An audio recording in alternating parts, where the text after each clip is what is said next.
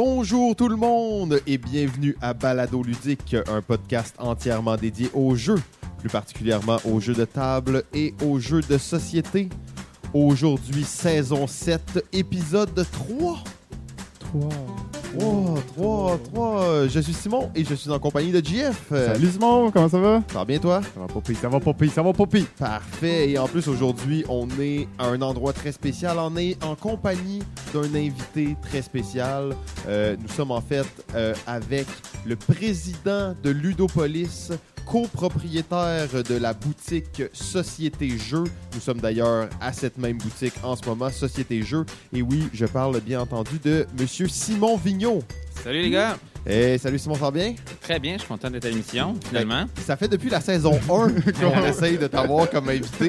Euh, et là, finalement, on a réussi à te pogner dans ton horaire. T'es en train de finir tes caisses puis tout, puis on est... euh, T'avais pas le choix, hein? Ouais, j'attendais que vous, euh, vous, vous, vous- vous ayez un niveau d'auditeur qui dépasse les 100 000, puis là, l'émission Ah devienne culte, et là, et là je- c'est je- big. c'est ça, j'assiste à ça. Ah, tu sais, tu sais te, te faire désirer, c'est parfait. Euh, ben, en tout cas, merci beaucoup de nous recevoir ici. Probablement, c'est une très belle boutique. Ça fait pas très longtemps que c'est ouvert. hein. Je pense que ça fait un an. Vous allez fêter votre un an bientôt. hein. Ça va faire un an à mi-avril, donc euh, on est en- Félicitations. pas encore en première année. Très cool. Bon, on aura la chance justement d'en reparler, de revenir en détail sur un peu le concept de la boutique. Il y a plein de choses intéressantes à voir place ici. qu'on a presque adoptée maintenant, on est souvent ici. Euh, De en fait, plus en c'est plus. fou, c'est fou comment je suis venu ici souvent dans les derniers temps. J'habite maintenant sur la rive sud et je viens à peu près une fois ou deux par semaine euh, jusqu'ici. Fait que je, je- je commence à aimer ça, cette place-là. Je vous comprends, je suis toujours rendu là, moi aussi. ouais, ouais, c'est ça. T'es un ancien de boutique qui habite là. Euh, D'ailleurs, on a vu ton petit lit dans le fond. Là. Je savais pas le dire. Oups, dans les normes du travail. Euh, mais euh, bon, avant, avant d'aller dans, dans le, le crunchy et tout ça, on va parler, euh, comme c'est l'habitude, d'actualité ludique. Euh, Il s'est passé pas mal de choses. On en a parlé d'ailleurs au dernier épisode. Il y avait deux événements sur lesquels on avait promis de revenir. Euh, et oui, la réalité, c'est qu'on avait enregistré avant que ces événements-là se produisent. ça? Ah oui, non, non, non, c'est pas ça qui excusez. C'est passé Euh, inaperçu, là. on parle bien entendu du dimanche des protos de la récré, qui est euh, rendu une date, euh, une date annuelle hein, reconnue. Euh, Jeff, peut-être tu peux nous introduire un peu, un peu l'événement. D'ailleurs, Zone Proto est un, un partenaire de cet événement-là. Oui, absolument, depuis trois ans maintenant. Et c'est leur huitième édition, donc le concours du euh, dimanche des protos à la récréation. Un concours euh, très, très sympathique. Euh, écoute, c'est un concours qui est aussi voté. dans le fond, les, les prix sont remis par le public. Ça, c'est rare. hein. Je pense que c'est un des seuls, d'ailleurs, au Québec où le- c'est un prix du public. C'est un prix, c'est ça, uniquement du public. Donc, il y a une présélection. Donc, bon, y- évidemment, il y a une sélection avant toute chose parce qu'on ne peut pas accueillir Tous les jeux. tous les Ah, jeux ouais, ben non, ça. Donc, cette année, il y en avait sept qui avaient été sélectionnés, qui ont été présents toute la journée, là, de, ben, de- de midi à 6 heures là, pour les faire Grosse tester, journée. euh, au public. Et ça a été une journée assez achalandée. On a dû même refuser des gens à un certain point, euh, tellement la, la- la- la salle était pleine. C'est on- cool, ça, ça montre pas, que les euh, gens ils viennent pour tester des jeux. Ouais. C'est quand même fou. Hein, les, les gens ils rentrent là, ils payent pour venir tester des jeux. C'est le fun. C'est vraiment le fun, c'est encourageant de, de voir qu'il y a un intérêt pour ça aussi au niveau du public. Puis ben, c'est super pertinent pour les auteurs, forcément, euh, qui euh, passent leur journée à grosse journée, comme tu l'as dit, à tester tout le temps, pratiquement non-stop. Euh, donc, euh, c'est ça, une journée aussi le fun parce que c'était probablement l'année avec le plus d'éditeurs présents. Euh, Mm. Donc, environ cinq éditeurs présents du ben, québécois là, qui étaient présents pour euh, faire le tour et tester euh, les jeux, donner leur avis et tout. C'est sûr que c'est une journée principalement de tests, donc on, euh, pour jouer au jeu, pas tant pour. C'est pas contrairement au premier dimanche du mois là, à, à la zone Ouais, c'est pas de- vraiment- des, des ateliers de, de perfectionnement Exactement. ou du speed dating. C'est Mm, vraiment, c'est tu plus, fais tester ton jeu. Tu fais tester et- ton jeu, tu prends les commentaires sur le coup, mais en réalité, les joueurs sont là aussi pour l'évaluer. Et tu étais là aussi d'ailleurs, toi aussi, bien intense avec ton jeu? Oui, j'étais là, mais tu sais, on sait, hein, à Balado Ludique, on n'a pas la tendance de parler tant de nos choses. Donc, euh, je vais tout de suite en profiter pour annoncer euh, le, le gagnant de cette journée-là. C'était, euh, si je ne me trompe pas, M. Yannick Gervais, Oui. avec son jeu Candidat pour Mars. Euh, je pense qu'il a, réussi à, à bien impressionner euh, le public. C'était cool de voir ça. Un proto qu'on avait vu d'ailleurs au proto de l'année euh, et là qui est revenu à la charge dans un autre concours. Donc, c'est un proto qu'on continue de voir puis qui, qui a l'air de bien réagir là, avec le public. Fait que j'étais content. C'était effectivement une très belle journée. Oui, exact. Ben, Candidat pour Mars, euh, qui roule depuis un petit euh, bout, comme tu l'as dit, a été présent au, au, euh, concours euh, du proto de l'année. Et euh, écoute, un jeu de dés, de calcul, de mathématiques au premier abord. Aïe, aïe, aïe, ça a l'air Ça lourd. fait peur ça a un l'air lourd, ça. Euh, Je mais- veux pas faire des divisions, non. 7 divisé par 2. C'est un jeu de, pas juste d'addition et de soustraction, comme tu l'as dit, de multiplication et aussi de division. Donc oui, ça fait peur au premier abord, mais quand tu y joues, euh, ben, on a la preuve que les gens ont bien apprécié, que c'était pas si un frein que ça. Euh, et on peut voir aussi l'intérêt vraiment du côté, ben, que, du côté éducatif, hein, d'un certain point. Ce, ce jeu euh, amène à faire des mathématiques, mais, de- mais où on n'a pas l'impression vraiment de se casser la tête, se, se faire chier avec les mathématiques. On est là pour jouer euh, au jeu, essayer d'optimiser si. Puis tu n'es pas obligé de faire de division si tu veux pas en faire aussi. hein. Ça reste que tu as une certaine. T'as-tu un aide de jeu à côté qui te dit 3 x 3, ça fait Il n'y 9? a pas de table de. Ah, non, t'as pas ta table de multiplication. pas, euh, Ok, jeu, bon, c'est pas grave. Euh, mais ça pourrait être un truc cool à rajouter dans une version euh, plus pour les, les, les petits. Là. Oui. Euh, ouais. Donc, ben, c'est ça, c'était le- les euh, concours de proto, euh, dimanche des protos de la, récré, de la récréation. Oui, ça? exactement. Donc, euh, Donc, très bel événement chaque année. C'est tout, tout le temps le lendemain de la nuit blanche. Donc, c'est pas difficile à savoir. C'est tout le temps le lendemain de la nuit blanche. C'est un, un bel événement. Dans le cadre de, de Montréal Joue aussi. Ah oui, exact. Très bien. Euh, bon, ben, euh, Simon, t'as peut-être, euh, j'imagine que tu as, joué à des jeux récemment. Je sais que la plupart des gens qui travaillent dans le monde du jeu jouent presque plus, mais euh, je pense que toi, tu prends quand même des Moi, moments. je donne l'exemple du contraire. Je je- je- je m'assure de, de me garder de la place. Ah, oui. D'ailleurs, c'était Montréal Joue, justement. J'en ai profité pour faire un tour au théâtre euh, Paradoxe. Paradoxe Oui. euh, le dimanche. Dans Ville et Mort, hein? Oui, et j'ai réussi à me trouver de la place parce que c'était pas mal plein. Donc, c'est une bonne Ah, nouvelle ok, aussi. ok, Euh, cool. plein de gens qui venaient pour tester des jeux, mais là, c'était jouer à des jeux édités. Euh, et euh, même à la boutique aujourd'hui, des gens sont allés euh, à Montréal Joue, ils sont venus enthousiastes et ont fait des belles découvertes. Donc, ah ouais, avec les gens y allaient, ils testaient des jeux, ils revenaient, ils en achetaient. il y avait de l'animation du jeu aussi, donc ça aide aussi. Donc, il y a une ludothèque, les gens pouvaient emprunter des jeux et ils pouvaient se les faire expliquer par des bénévoles sur place. Donc, c'est c'est un événement incontournable, je trouve, pour euh, découvrir des jeux en famille. là. Et euh, j'en ai profité pour. euh, moi, j'ai apporté mes propres jeux parce que j'ai une grosse ludothèque, puis j'ai juste changé d'endroit où je jouais à mes jeux. Euh, mais j'ai fait, euh, je voulais découvrir des jeux, donc euh, je- j'en ai découvert. Ouais, tu peux-tu nous en nommer un petit, peut-être que tu aurais joué? Ou... Euh, moi, j'ai amené, je venais de recevoir euh, Oceans, Océan. Océan. Euh, Oui, OK, grosse boîte Donc, avec ouais, un coucher de euh, soleil, un une boîte océan. euh, anormalement grosse. On peut présumer qu'il va y avoir euh, une 70 ou 80 extensions qui vont sortir dans les 12 prochaines années. OK, c'est un gros jeu. J'exagère. Euh, en fait, ceux qui ont joué à Évolution, euh, des- c'est les mêmes auteurs. Avec euh, les dinosaures, on devait nourrir notre population et tout. Donc, euh, ils ont fait ça avec un monde une euh, suite marin. à, à Évolution, c'est ça? ou- C'est une évolution. Je vais ça comme ça. Euh, moi, j'avais pas apprécié particulièrement évolution. Il y avait beaucoup de de take date, là, de jeux, de- d'éléments de, qu'on pouvait se faire détruire joueurs, avec ouais, des ouais. carnivores. Et je trouvais pas ça. Je trouvais qu'il y avait beaucoup de cartes, beaucoup de combinaisons. On se perdait un peu. Mais euh, il était très apprécié comme jeu, donc j'étais curieux d'essayer Océan, qui est encore plus beau, une boîte assez extraordinaire. Donc, euh, je l'ai joué, j'ai adoré. Est-ce que c'est c'est ma- parce que tu sais Evolution c'est quand même pas si massif comme jeu même s'il y a un peu de take date mais c'est comme quand même un jeu assez simple. Est-ce que Océan on est dans un peu plus gamer ou? Ben, c'est beaucoup dans l'intention de ce que tu fais pour optimiser qui va faire si euh, tu veux être ga- le gamer va l'approcher d'une façon différente. Donc, c'est ça qui est important. Puis c'est là le jeu réussit, c'est que il va y avoir quatre phases d'action que tu fais à ton tour. Tu joues une carte, tu nourris une population, tu fais vieillir ta population, tu, tu piges. Tu sais, c'est- assez simple. Et chacun fait ça, donc ça, ça tourne vite. Puis les cartes, il y en a 16 au total dans le jeu de base. Ah Euh, ouais. gros, gros deck, mais avec juste 16 cartes qui reviennent. Donc, là, puis c'est des traits, des traits que tu mets à ton espèce. Tu, tu mets une carte. euh, Puis c'est des poissons ou euh, c'est que des, ouais, que des, Que des poissons. poissons, euh, poissons, euh, élargis, là, Ouais. tout ce qui est un monde marin. Et euh, il y a aussi différentes profondeurs aussi. Donc euh, là, tu vas Ah. piger dans un certain, euh, certain niveau. Puis là, ça va accélérer la partie. Ou des fois, tu peux pas nourrir parce qu'il n'y en a plus hein, dans le reef. là, dans le- Euh, donc, il faut que tu ailles dans l'océan pour te nourrir, mais c'est pas là où tes espèces se nourrissent. Donc, il faut que tu ailles te nourrir chez les autres espèces des autres joueurs ou tes propres joueurs. Donc, tu fais des combos avec, en, en- en mangeant les poissons des autres espèces, des autres joueurs ou des propres, de tes propres espèces. Donc, tu peux faire des combos avec, en mangeant propres tes propres espèces. espèces. Ça, c'est intéressant. Est-ce que c'est violent comme jeu? Parce qu'on sait que les jeux de thématique maritime, là, aquatique, c'est souvent assez violent. là. Ben là, c'est connu qu'il y, a des- il y a des poissons qui vont se nourrir des autres espèces, donc il faut se protéger, il faut, il faut euh, avoir des mécanismes de, justement, tu sais que tu es vulnérable, il y a une carte qui va dire si de l'espèce à ta à gauche ou à ta droite euh, se fait attaquer, ben toi, tu te te nourris. Donc là, tu rends une espèce autonome parce qu'il y en a une qui fait toujours attaquer. Donc là, ça nourrit l'autre espèce que tu n'as jamais besoin de nourrir parce qu'elle se nourrit par elle-même de l'océan. là. Donc c'est assez complexe euh, à, expliquer, mais en jouant, c'est, euh, Ça- ça me fait ça va de soi. là. penser au système d'évolution. En fait, le game system est assez similaire. Ça va être au niveau Ouais. des effets puis euh, de Même, différentes actions là, qui. C'est sensiblement le même jeu. Je ne sais pas s'il va remplacer. J'imagine que ça, ça se veut comme le- la version L'évolution. finale. C'est ça, la version finale de son jeu. Elle est plus aboutie. Il y a des, des auteurs qui se sont ajoutés. Souvent, ça, ça présume qu'il y a des, des gens qui ont proposé une façon de,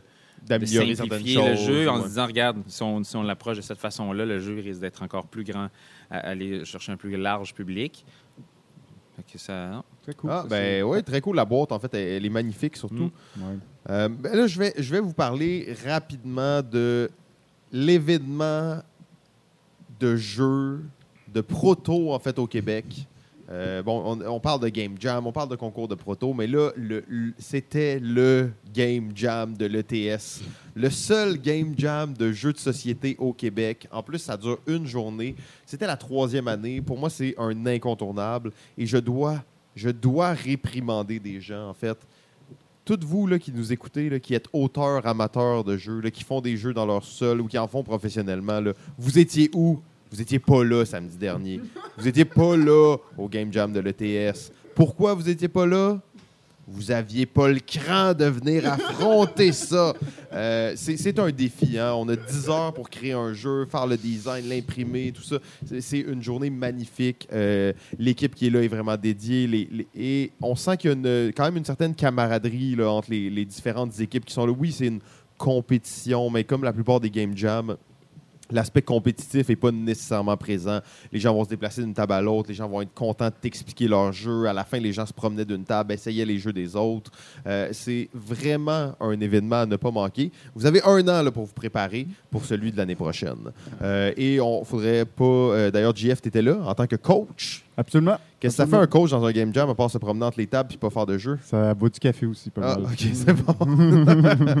Non, mais là, euh, écoute, écoute, il y a, des, y a de, de- de tout type de participants là-bas, donc euh, des plus expérimentés, au moins expérimentés.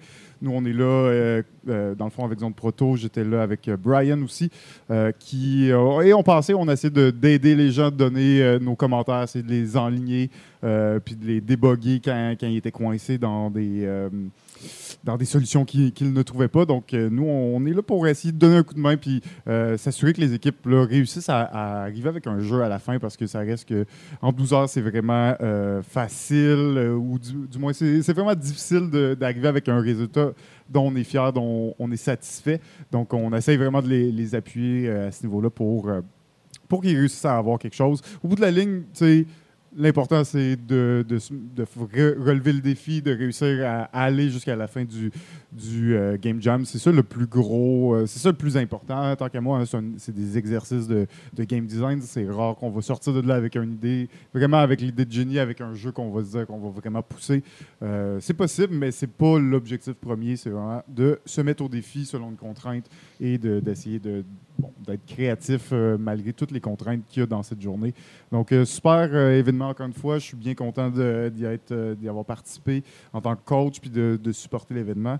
Et euh, ben oui, comme tu dis, un des seuls événements de Game Jam, surtout, c'est l'événement parce que bon, la place où il est situé, c'est très cool et euh, que ça se passe à l'ETS directement et le- tout l'équipement qu'ils nous fournissent, qu'ils fournissent aux, aux participants est le fun. Donc, les Ouais. tableaux blancs, euh, la, la possibilité d'im- d'imprimer sur place euh, et tous les, les- bon, les matériaux de construction pour construire notre prototype. euh, ils sont fournis, donc c'est c'est vraiment un bel événement à ne pas manquer. En effet, euh, mais c'est ça. Oui, oui, ben c'est Ça. ça. On va quand même juste mentionner euh, Jeu Orion, qui était Ouais. là pour la troisième année. Et euh, cette fois-ci, ils ont- ils l'ont eu. Ils ont, ils ont raflé euh, la première position. Et euh, sérieusement, ils l'ont pas volé. Tu disais, c'est vrai que c'est rare que tu sors de là avec un jeu. La plupart du temps, c'est vrai. Sauf dans leur cas à eux. Ah oui, En tu penses? Je sais pas, dans ma tête, ce jeu-là, il était déjà édité. Ah oui, ils sont sortis de là, ils l'ont édité, puis euh, c'était fait. Euh, ils, ont, ils ont vraiment réussi à aller chercher quelque chose de, de simple, de d'élégant, de le fun. Et pour moi, c'est- ces journées-là, c'est. au- oui, c'est un exercice de design, mais c'est ça aussi qui façonne euh, la, communauté d'auteurs québécois. Donc, c'est pour ça que quand je vois que les auteurs québécois sont pas là ou sont pas tous là, j'ai toujours un, petit pincement parce que je me dis c'est dans des événements comme ça qu'on façonne l'identité québécoise, l'identité ludique québécoise, que nos auteurs se une rivalité saine entre eux. Ça me fait toujours penser aux Beatles. hein. C'est important d'avoir une rivalité saine, de se forcer à vouloir créer plus. Donc, euh, j'espère que l'année prochaine, vous allez là en grand nombre. D'ailleurs, cette année, c'était l'année où il y avait le plus d'auteurs de jeux de société euh, par rapport aux autres années. Donc, c'était très cool de voir ça. Bravo à l'ETS, bravo à cette organisation-là. C'est un événement qui va, je crois, continuer de gagner en notoriété. Euh, Simon, on repasse peut-être à toi. Euh, je, je serais curieux d'avoir un ou deux jeux euh, intéressants que tu as joués. Oui, hier, j'ai joué à Maracaibo de Alexandre Oh. Pfister. Un des jeux de l'année, selon plusieurs personnes. là. Dans les gros jeux euro, j'y- oui, effectivement, ce que j'attendais. Je voulais. C'est ma deuxième partie. Euh, c'est un jeu où je vais devoir en jouer plusieurs quand même dans un court délai. OK. Pour euh, vraiment le, le cerner et tout ça? Oui, il y a plein d'angles qu'on peut explorer. Il y a même un mode de campagne. Mais je dirais que euh, justement, c'est un jeu que, moi, dans mon cas, si je suis trois mois sans y jouer, je vais devoir complè- complètement recommencer l'apprentissage du jeu. Parce qu'il y a beaucoup d'éléments, euh, pas nécessairement intuitifs, là, intégrés. C'est quoi la, la thématique de ce jeu-là, euh, On Maracaibo? est dans les Caraïbes au 17e siècle, là, où il y a trois nations, euh, trois tracts d'influence. Euh, le- L'Angleterre, l'Espagne, la France. hein. On va y aller simple, hein, c'est ça aussi. Euh, et euh, ça, c'est un aspect intéressant parce qu'on a on déplace notre bateau de un à sept cases, puis sur la case où on arrive, si c'est une ville où on peut faire, euh, on peut faire un- une quête, en fait, juste remettre des ressources pour pouvoir avoir la tuile de quête puis les bonus. Euh, on, fait ça. Sinon, on va faire des actions euh, dans un, village, si c'est un village. Donc, euh, donc, en gros, on se déplace puis on fait une action. Donc, on a assez de, assez de possibilités pour toujours faire quelque chose à notre tour. On veut faire le- les meilleures actions. Donc, ça va quand même réussir à toucher des gens où ils n'ont pas nécessairement, euh, ou sont pas obligés de faire l'action la plus optimale à leur tour pour pouvoir continuer pas se, pas se, se OK, c'est larguer pas un dans gros le... jeu d'optimisation. où- Ben, le, le- le maître optimisateur va, va gagner, mais tout le monde va avoir du plaisir. OK, OK, cool. Si tout, ben, tout le monde qui a décidé de se rendre au complet les règles sans, sans- sans partir en courant, mais si tout le monde, toutes les gens qui, après la lecture, après l'explication des règles, ont envie d'y jouer, vont, selon moi, vont avoir euh, du plaisir. Euh, Il y a juste l'aspect que moi j'aime beaucoup et que peut-être d'autres aiment moins, c'est l'aspect euh, gestion de main de cartes. OK. Y a-tu beaucoup de cartes dans le jeu? ou- Oui, et tu vas cycler beaucoup les cartes. Donc, on voit énormément de, euh, de cartes passer, mais on sait qu'ils vont venir. Et, euh, les cartes ont multiples euh, Utilisation. utilisations. Donc, Hmm. euh, ça, ça peut, pour certains, c'est un élément de gestion supplémentaire qui, qui, qui- qui aime moins. euh, contrairement au placement d'ouvriers plus classique. Moi, c'est. je Mais pour les fans de jeux de euh, cartes, j'imagine que. moi, j'aime les jeux de parcours et les jeux de gestion de main. Donc, ça, pour un jeu euro de ce type, ça rentre dans mon, mon créneau avec le petit côté campagne que j'ai pas essayé. Je ne sais pas si je vais l'essayer nécessairement, mais euh, semble apporter cette rejouabilité-là euh, qu'on a toujours la crainte d'avoir dans, ce, dans, dans- dans ces jeux-là.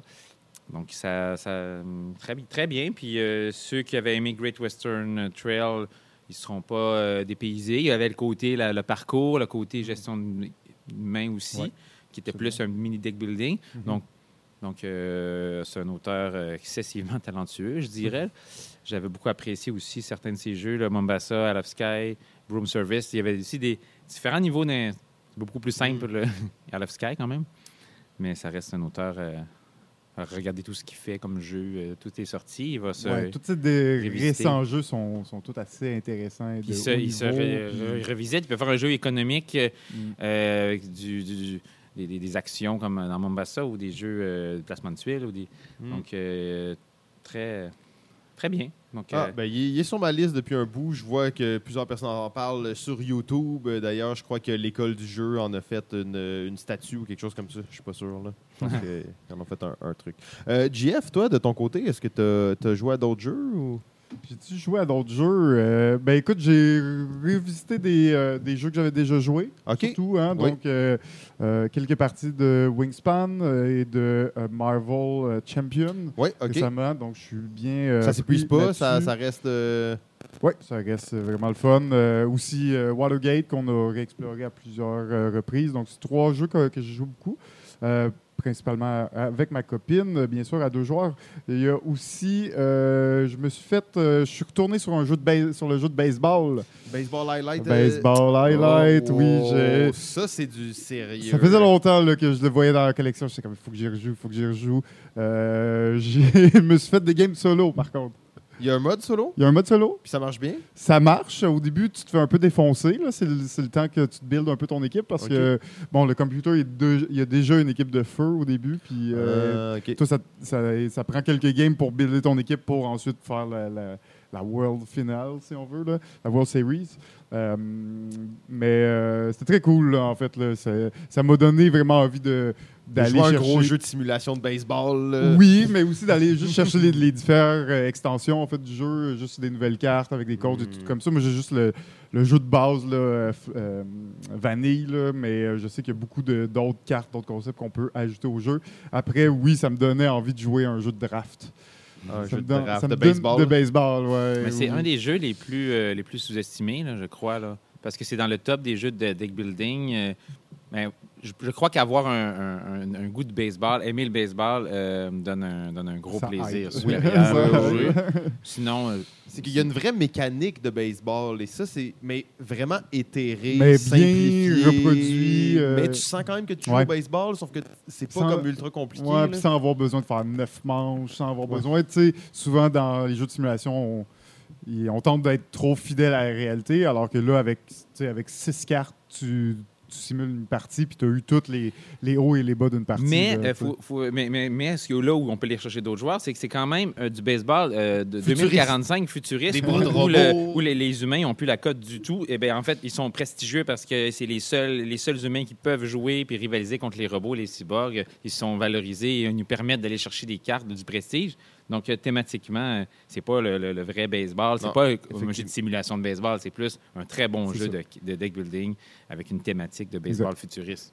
Même si l'aspect deck building pour moi est quand même assez mince, hein, donc on n'est pas dans un Star Realm où c'est ça la mécanique centrale où à toutes les tours tu t'achètes des cartes et tout ça. C'est vraiment euh, durant la partie, c'est un jeu de cartes où tu as des cartes en main, tu vas aller les, les jouer une après l'autre. Donc l'ordre va, euh, ben, va générer la simulation de la partie et c'est entre les parties que tu vas aller justement aller personnaliser, acheter de nouvelles cartes.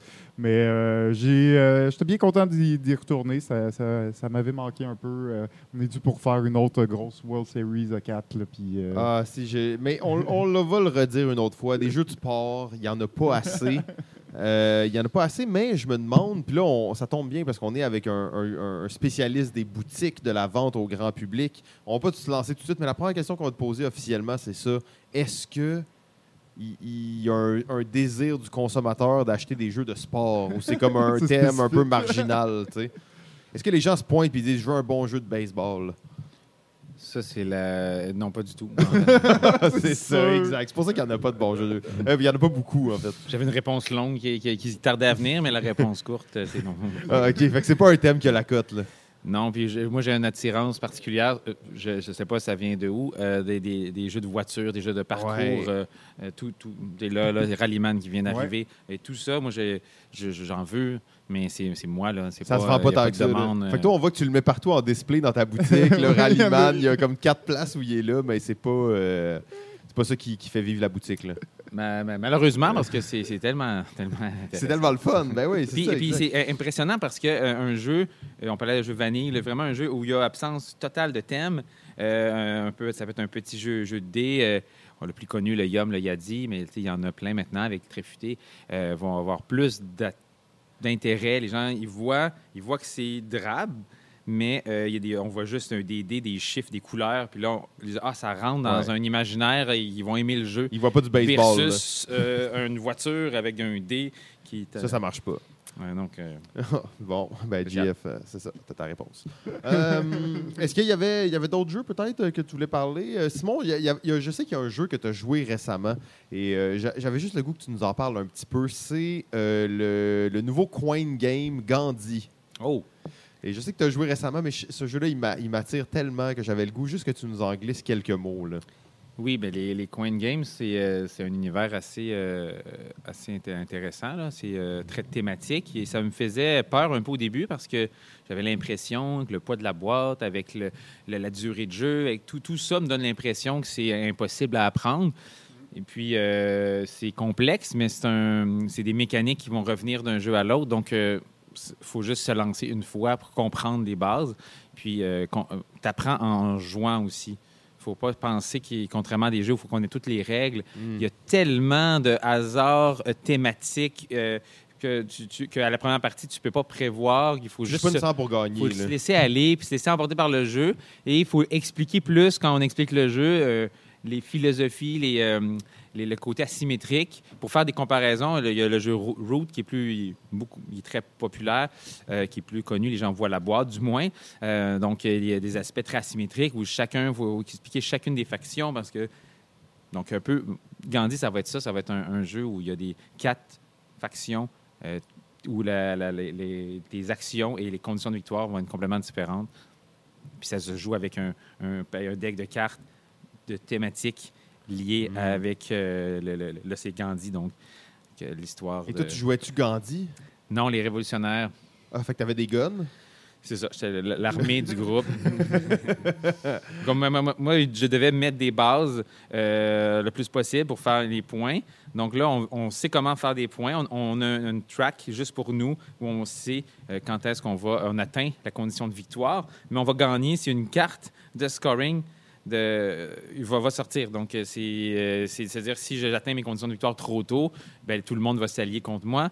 Donc, c'est réussir à, à- à- à bien doser, savoir quand est-ce qu'on va placer nos éléments pour faire des points. Donc, euh, Mm. donc, donc on est constamment sur le, le- la, la tension de ce qu'on pense, ce qu'on veut faire, quand, quand euh, euh, c'est le meilleur moment pour le faire ou qu'est-ce qu'il faut agir pour pas laisser l'autre gagner, puis- puis dialoguer aussi pour dire, hey, on peut pas le laisser euh, les Britanniques. qu'il y a un peu les, de, de- de négociation entre les joueurs? ou- constamment, mais ça va dépendre des joueurs aussi. Ouais, Donc, tout est dans l'explication de la règle. Et quand on a des nouveaux joueurs, on leur dire Toi, ton rôle, c'est de pas laisser les autres, c'est faire attention, c'est de. Tu vas, tu, vas, tu vas être fort vers la fin de la partie. Vous autres, c'est laissez-les pas trop prendre d'avance au début parce qu'à la fin, il va être inarrêtable. C'est Mm. des, des- des questionnements pour qu'on on le joue de la bonne façon. hein. Ah, c'est, ça a l'air très cool, en fait. C'est sûr que pour certaines personnes, ça peut sembler un peu euh, contre-intuitif d'avoir des façons de jouer un jeu. Tu sais, euh, que si tu le joues pas de la bonne manière, tu es sûr de perdre, puis que tu peux pas jouer n'importe comment. Mais euh, d'ailleurs, on, vient de faire deux épisodes sur les wargames, là, fait que je pense que notre, euh, vous comprenez un peu qu'est-ce qu'on veut dire quand on parle de comment jouer ce genre de jeu-là. Ouais. C'est c'est très important de comprendre son cerveau, puis la façon qu'on fonctionne, puis nos forces à travers le jeu. Puis après ça, on va choisir euh, les, bons jeux- les bons joueurs et les bons jeux. Puis Mhm. euh, ça va être euh, les meilleures expériences, je trouve. Très cool. Ben, euh, je pense qu'on on est prêt à passer euh, à, la, pa- à la partie euh, Découvrons notre invité. Tu, tu, tu, tu, tu. Euh, et nous sommes avec euh, c'est ça, Simon Vigneault, copropriétaire de la boutique Société Jeux, qui est ouverte depuis un peu moins d'un an, et président de Ludopolis. Euh, je lancerai euh, la question de base qui est dans le monde dans lequel on se trouve, rempli d'écrans et rempli de tout ça, où les gens achètent tout sur Amazon, qu'est-ce qui pousse quelqu'un à vouloir ouvrir une boutique de jeux? La, la passion des jeux, évidemment. Et une boutique, il y a un salon de jeu aussi. Donc Oui, c'est, ben euh, oui, oui, c'est vrai. On... c'est des éléments que je trouvais interreliés parce que, euh, effectivement, euh, un jeu, c'est un produit emballé. C'est comme produit physique, là, non virtuel, et qu'on met sur des, des tablettes. C'est du commerce de détail. Donc, euh, il y a, il y a- il y a le- le- l'enjeu, justement, de 2020 à travers 2019-2020 euh, actuel pour savoir est-ce qu'on on va vendre des produits. Il y a cette angoisse-là, mais un jeu qu'on va passer du temps à jouer ensemble. Donc, avoir une boutique de quartier avec un élément, euh, on peut tester, louer des jeux. Euh, tout, c'est un, un, un, tout. Euh, donc, ça prend, ça, c'est interrelié. Ben, tu utilises le terme boutique de quartier. On a rencontré dans, il y a quelques saisons quelqu'un qui nous parlait d'un bar ludique de quartier. Euh, donc, le fait d'être connecté avec une communauté qui est restreinte, dans le sens, toi, tu te dis, nous, on a notre boutique de quartier, notre but, c'est pas de dominer le monde, de vendre des jeux partout, à gauche, à droite. Non, c'est de se spécialiser euh, dans notre quartier et de faire découvrir ou du moins entretenir la communauté locale. C'est la première étape. C'est sûr qu'on une boutique en ligne, mais la boutique en ligne, on ne va pas, s'imaginer que c'est des gens de San Francisco qui vont venir acheter mais la plupart de mes jeux en ligne. Ça va rester une vitrine pour euh, quelqu'un qui va passer proche souvent que le travail, ou il va habiter dans le quartier, il va marcher. Donc, euh, on, s'adresse euh, principalement à, eux. Et évidemment, si on a une couleur particulière, euh, les gens peuvent, vont faire des détours. Si on a un exemple notre salon de jeu, il y a des gens qui vont partir de loin pour venir. Euh, J'en connais qui viennent de. euh, les- des sœurs qui viennent chaque semaine parce que notre, le réseau est ici. le- C'est l'endroit où ils ont envie. Et, donc, ça va, être leur, ça va être aussi euh, devenu leur boutique. Donc, c'est c'est- c'est- c'est pour ça que je dis que c'est interrelié. là. Ouais, ben, euh, ouais. Mais j'ai j'ai aussi euh, l'impression que l'intérêt aussi d'avoir une boutique de quartier, c'est aussi euh, la raison pourquoi vous avez euh, vous offrez un service de location.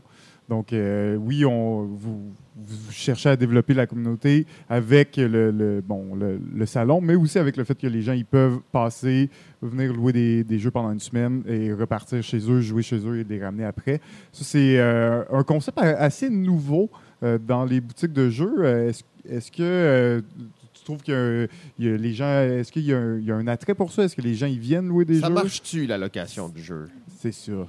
Ben, La, la- la- la question, est-ce que ça marche, euh, peut être interprétée de différentes façons. Est-ce que, est que ça marche? Est-ce que ça. En fait, oui, euh, il y a une- parce qu'il y a une clientèle qui euh, qui veulent pas euh, qui veulent pas euh, collectionner. Donc, il y a des gens qui veulent collectionner, ils veulent posséder les objets. Il y a des gens qui veulent avoir l'accès à des objets. Donc, déjà là, comprendre que les deux types, donc là, on s'adresse aux deux. Donc, on ne veut Mm. pas essayer de, euh, de vanter notre service de location à quelqu'un qui veut posséder le jeu. Lui, il a écouté les reviews, il sait que ça l'intéresse, il le joue chez quelqu'un, il l'achète.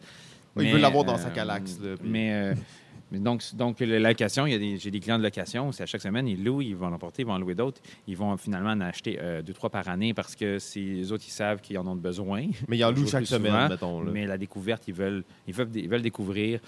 Donc, euh, oui, ça, ben, à ce niveau-là, euh, vraiment intéressant. Puis, moi, c'est pour euh, créer euh, une rencontre. On vient, ils vont remonter les jeux, ils me parlent de leur expérience de jeu. Moi, je les conseille sur la location. Donc, euh, ça me donne plus d'occasions de m'assurer qu'ils repartent avec le bon jeu. Il n'y a rien que je déteste plus de, d'apprendre que quelqu'un n'a pas aimé un, Un jeu. qu'il a acheté. Donc, moi, je trouve que c'est vrai. Là, là, on a un problème écologique, on a un problème à plusieurs niveaux parce que tu as acheté un produit que tu n'utiliseras pas.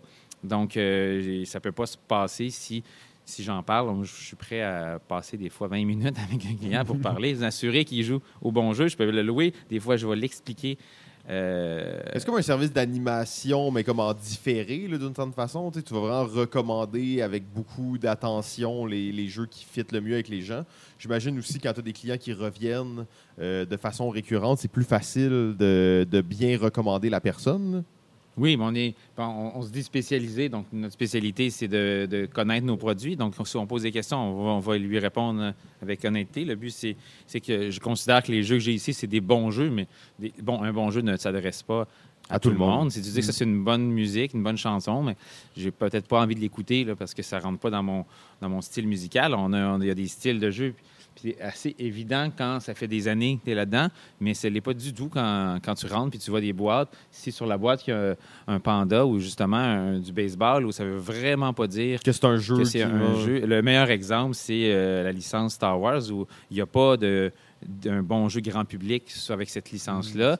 Il y a des figurines jouets et il y a des jeux intenses avec 40 à 70 C'est pages vrai, hein, de ça, règles. Donc, même, euh, euh, donc, si je mets, si moi j'essaie de cacher ce qui est Star Wars parce que les, les gens qui s'y connaissent vont le trouver, les gens qui s'y connaissent pas, je vais passer mon temps à expliquer Non, que ça, c'est pas vous pour voulez Ouais, pas ouais. du tout acheter ça. Donc, donc malheureusement, euh, le jeu qui lui intéresserait, il y a un panda dessus, mais ça lui intéresse pas les pandas. Donc, fait qu'il y, a- il y a- il y a énormément le- l'esthétisme, le visuel.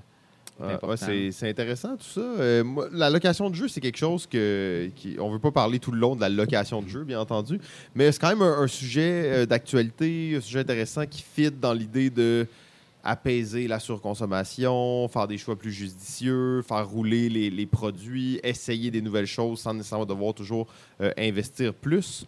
Est-ce que tu vois que c'est quelque chose qui va continuer de grossir dans les prochaines années en tant que, que frontliner de boutique? là? Je dirais oui, mais au même rythme que la- l'achat de jeux de société va grossir parce que euh, le collectionneur va rester collectionneur. Donc, il y a un collectionneur qui va peut-être découvrir la passion des jeux. Il va arrêter de collectionner quelque chose pour collectionner les jeux. Mm. Parce qu'il y en a qui sont, euh, je sais pas, il y en a qui collectionnaient des CD, ils ont arrêté, ils ont collectionné des vinyles. Là, ils vont- peut-être qu'ils se rendent compte que collectionner de la musique quand tu as des plateformes en, en ligne, euh, et peut-être qu'ils veulent collectionner, ils ont besoin de collectionner. Donc, euh, soit qu'ils guérissent, soit qu'ils vont euh, développer une passion, mais ils vont peut-être louer un jeu euh, et là, ils vont se rendre compte que, oh, OK, il y a un univers, puis ça les intéresse, puis là, ils vont se mettre à acheter. Puis, donc, donc là, il y a une clientèle pour la location qui va grossir, puis une clientèle pour la, la possession qui va grossir aussi. Et là, le dernier point que j'ai à apporter sur la location de jeux, et je veux pas, je veux pas, faire une attaque personnelle envers euh, Société Jeux, hein, c'est pas le but, euh, mais est-ce que vous avez l'intention de mettre en place un système de classement vraiment clair sur la location? Le, le- ça, c'est une obsession pour moi, le classement. Donc, euh, j'ai passé une bonne partie de la journée à faire du classement et du classement. Donc, euh, il va falloir que euh, on- arrêter de réfléchir et juste en établir un, effectivement. Euh, Avant le premier anniversaire, euh, Ok, c'est un, un des plans, ok. Ouais. C'est bon. Non, non, parce que tu sais, je trouve ça cool d'avoir tous ces jeux-là. L'autre fois, je les regardais puis j'étais comme pourquoi lui il est là, pourquoi lui il est là? Fait que ça rend ça un peu plus euh, complexe des fois de, de choisir des jeux. C'est ludique. C'est trouve le. ok, c'est trouver le jeu. Il y a quand même euh, une, une séparation qui est faite. Là. Il y a quand même, euh, tu peux le voir là, qu'il y a des regroupements et tout. Oui, oui, oui, il y, a- il y a certains regroupements, effectivement. C'est une façon aussi de ne pas avoir le choix de poser la question et je vais vous montrer les, les- les bons jeux. Sinon, les, si c'est trop, ça, ça semble trop clair, les gens vont penser qu'ils sont capables de trouver exactement le bon jeu. Euh, Ah, va non, mais c'est très cool. C'est un- une belle initiative, je pense. Puis ça doit, ça, ça favorise vraiment la découverte du jeu pour les gens. C'est bien moins rebutant de louer un jeu pour une semaine que de venir acheter un jeu, surtout avec le- le- l'augmentation des prix qu'on Ouais. qu'on connaît. Ah ouais. Euh, D'ailleurs, ben, on va pas non plus s'éterniser trop longtemps sur le salon de jeu dans lequel on est en ce moment, qui est euh, très beau, en fait. hein. Les, les tables sont aménagées pour les joueurs. C'est des grandes tables, c'est bien éclairé. Euh, en fait, c'est vraiment une place où tu as, le goût de jouer naturellement. Là. Ouais. Donc, euh, ben, bravo pour ça. J'imagine que vous allez continuer de, de peaufiner euh, un peu les- la qualité de l'endroit. Je sais que vous avez du bon café, vous avez des, des, euh, des trucs à manger, tout ça. Donc, c'est cool. Oui, on me demande beaucoup aussi des événements. Et euh, ça, ça- nous, on, on faisait. euh, no- notre, notre idée derrière ça, c'était un salon, un espace. euh, venez jouer, organisez-vous des parties, utilisez l'espace.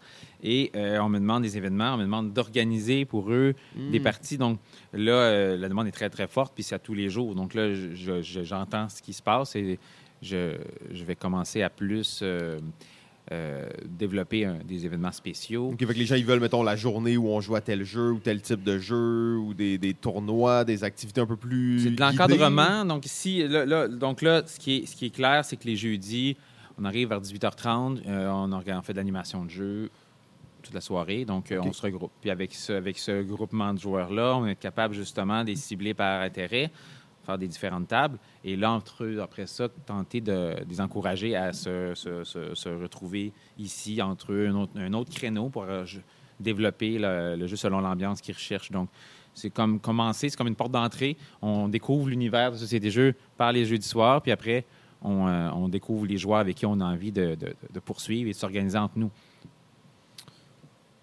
Ben écoute, euh, c'est très le fun.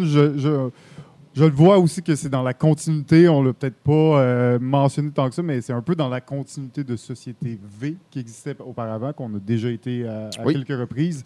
Euh, donc, c'est vraiment, cette, on dirait, cette, communauté-là qui, est, qui, là, parce que là, vous avez déménagé, en fait, le Société V n'existe plus, c'est devenu la boutique Société Jeux avec le salon. Donc, je trouve ça le fun que vous avez voulu faire une boutique, mais aussi de garder cette essence euh, de la, la communauté qui se réunissait déjà, euh, qui est une communauté de passionnés, de gens qui aiment les jeux, puis qui sont super intéressés par les nouveautés, par ben, partout, la découverte en général. Euh, je pense que le- la communauté, on le voit, hein, elle, s'installe. euh, à chaque fois qu'on vient ici, il y, a, il y a du monde qui joue. Euh, il y a même, ben, on était, on était ici pour les deux premiers épisodes, d'ailleurs, pour le Stack Academy, qui s'est euh, ramassé au, à Société Jeux. Euh, une place, d'habitude, eux, ils font plus ça dans des hôtels. Tout ça. On, a, bon, on a eu l'histoire un peu de, de Marc de, de, son côté. Comment comment tu as réussi à les amener à Société Jeux? Comment tu as, réussi à les convaincre de dire Hey, ça, c'est la place pour vous là, pour, pour les stacks? En fait, en fait c'est un, concours de circonstances, mais aussi l'idée que je m'intéressais à leur groupe depuis des années. Ça faisait longtemps que je voulais euh, aller au stack puis euh, développer cette passion-là de du wargame. Du wargame. et, euh, et, donc, c'est en, voulant y aller une fois où ils n'ont pas eu accès à leur salle, où je leur ai tout dit, ben, ben là, moi, j'ai un, ah, la seule local. Fois où y allais, ouais, la seule, je me suis décidé à y aller. là, il n'y avait pas leur salle. J'ai dit, ben là, go, venez-vous-en, je peux en accueillir une vingtaine, 30. donc là, spontanément, ils dit, ben OK, y a-t-il du stationnement? Première question. Puis, oui, OK. Donc, ils sont tous arrivés dans la demi-heure qui a suivi, puis ça a été une belle journée. Puis il y avait de l'enthousiasme. Donc, ils ont décidé de revenir euh, faire les, euh, ce qu'on appelle les petits stacks. Donc, il y en a plusieurs par année euh, qui sont 50, moins que 50 personnes. Donc, c'est très, très intéressant. Puis, moi, après ça, ben, c'est le, le, réseau. S'ils veulent venir continuer à se faire des parties entre deux, deux, événements. Et justement, c'est des gens qui aiment enseigner cette passion-là à d'autres. Donc, j'ai beaucoup, moi, dans ma clientèle, des gens qui sont intéressés à, à, se faire enseigner ces, jeux-là. C'est très, ça peut être assez. Euh, des jeux qui sont un peu difficiles à apprendre, même pour des gros gamers. Prendre un coin, lire les règles. Euh, il n'y a pas beaucoup de gens qui sont prêts et qui sont capables de le faire, même si vous êtes un gros gamer. Ben, moi, je suis un exemple. La raison pourquoi j'allais au stack, c'était euh, pour Combat Commander. Combat Commander. C'est comme ça qui, force le monde à aller au stack. Viens, je vais t'expliquer Combat Commander. Puis là, je voulais apprendre le jeu parce que j'avais pas du tout envie de me lancer par moi-même. Puis j'ai toujours pas joué. Donc, je suis toujours en quête de, de quelqu'un pour t'apprendre comme Commander. Je, lance l'appel. Ben, T'as appris Gandhi au moins. Au moins un autre euh, remplaçant. ben, là, on est parti justement de l'arrière de la boutique, donc le service de location, le salon de jeu, pour arriver justement dans la boutique de jeu. Juste pour conclure peut-être sur tout ce qu'on a parlé, puis aller sur la suite. Le terme communauté. Euh, je trouve qu'il est revenu souvent. Je trouve qu'il est intéressant. Boutique de quartier, communauté, location, salon de jeu. Euh, et on s'entend que c'est ça, les jeux. C'est s'asseoir autour d'une table, ouvrir une boîte et être avec des humains, avoir un moment d'interaction. Donc, je trouve ça intéressant que ce soit comme ça. Euh, les boutiques de jeux, souvent, soit qu'il y a plein de jouets dedans, soit que c'est un Renaud Bré ou un Archambault, donc il y a plein de livres dedans, ou soit que c'est une place qui vend des cartes de Magic puis des cartes de Pokémon comme des fous. Ici, on n'a aucun de ces trois stéréotypes de jeux-là. Euh, comment tu voyais cette boutique et comment, mettons, tu la vois maintenant, presque un an après? Ben, c'est bien résumé, effectivement. Euh, l'espace, qu'on, l'espace que certains euh, accordent soit aux livres, soit aux cartes Magic, soit à tout ce qu'on a nommé, nous, on l'accorde à l'espace salon de jeu. Donc, hmm. euh, et euh, première, première chose, donc c'est sûr que c'est ce qui. C'est une boutique spécialisée de jeux de société avec un espace de, de jeux, donc d'alimenter cette ben fameuse communauté. Le côté société dans Société des jeux est, plus pour cette, cette communauté-là qu'on développe. Donc, euh, mais c'est effectivement, c'était l'aspect ambitieux de notre projet parce qu'une euh, boutique de jouets, c'est une boutique de jouets. Quand tu es la destination de toutes les familles du quartier pour venir acheter tous les cadeaux, euh, c'est euh, un, idéal à atteindre pour, pour ces, fonds de pension et tout. Mais, mais ce n'était pas, pas l'intention. spécialiser en, en, cadeaux à tous les âges, respecter justement ce, ce volet-là, mais avoir tout type de jouets nécessite autre c'est un autre projet. Ben oui, une autre spécialisation. Donc, tant qu'à faire à moitié, on, on, est allé à fond la caisse dans notre passion de jeux de société. Et, euh, mais n'empêche qu'on on est à l'écoute de la clientèle. Euh, ils veulent un peu plus. Donc, euh, là, c'est ça. cette 2020 va être pour aller chercher des nouvelles, nouvelles gammes, pour avoir un peu plus le volet, justement, tout public. Là. Oui, ben ça, tu disais, on, dit qu'il n'y a pas de jouets, il y en a un petit peu, mais ça reste que des jeux de société, il y en a quand même pour tous les âges. Tu, sais, tu vas avoir des jeux de société très pour les jeunes, jeunes enfants, comme tu as les gros gamers aussi. Euh, j'imagine que de faire la sélection parmi euh, tous les jeux qui sortent chaque année, tous les jeux qui sont déjà sortis, euh, gérer ton inventaire, est-ce que c'est un des gros défis d'avoir une boutique ou? Ben c'est Une boutique, c'est pas, c'est de la gestion de stock. En, gros, c'est ça. Euh, moi, je, ça me passionne, mais la gestion de communauté, je vois beaucoup plus large que ce que ça demande, mais juste une gestion de stock. Euh, s'assurer justement de faire les bons achats, la bonne mise en marché et euh, liquider les non le- L'enjeu principal est que ben, c'est vente finale qu'on achète la plupart du temps, qu'on paie avant de recevoir les jeux, on les reçoit et on a acheté au complet l'inventaire et ils ne reprennent pas les non vendus comme les librairies. Ben, Hmm.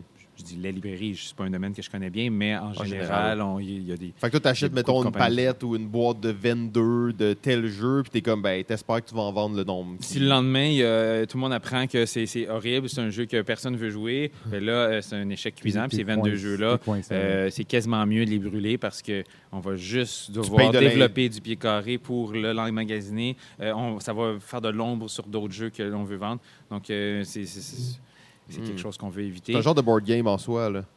Ben, ben moi, c'est un, je considère, je le vois comme ça. J'ai eu beaucoup de plaisir à, à- à faire ça. Tu sais, on spécule sur oh, ce jeu-là, j'y crois vraiment. Euh, on, fait beaucoup d'erreurs, beaucoup de bons coups.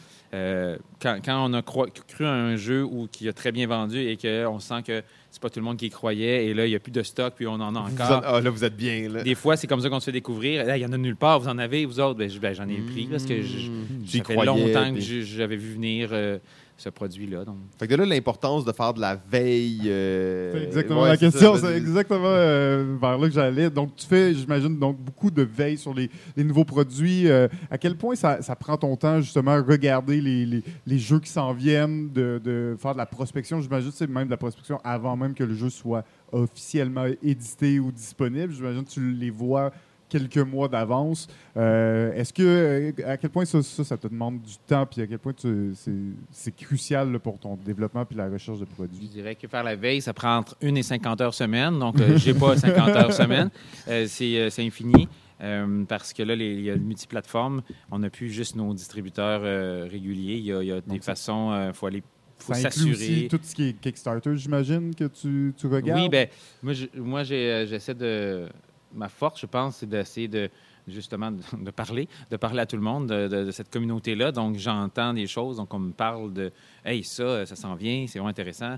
Donc, j'ai pas toujours. euh, je- souvent, c'est mes clients qui l'ont vu avant moi parce que les autres, c'est ça qui se spécialisent Mm. sur un auteur particulier ou une maison d'édition particulière. Donc, elle, si elle a fait quelque chose, je suis au courant. Donc, ça, ça m'enlève cette pression-là de, de devoir de rien manquer parce que, parce que je virais fou. Là, Ouais. Mais le fait de bâtir une communauté forte, justement, ça revient de plein de façons. Tu sais, quand t'as justement un client qui lui se spécialise dans tel truc, ben, ça te fait un peu de la, de la veille gratuite. là. Si on fait des calculs là, euh, rapides, je pas, c'est pas ma force tout le temps.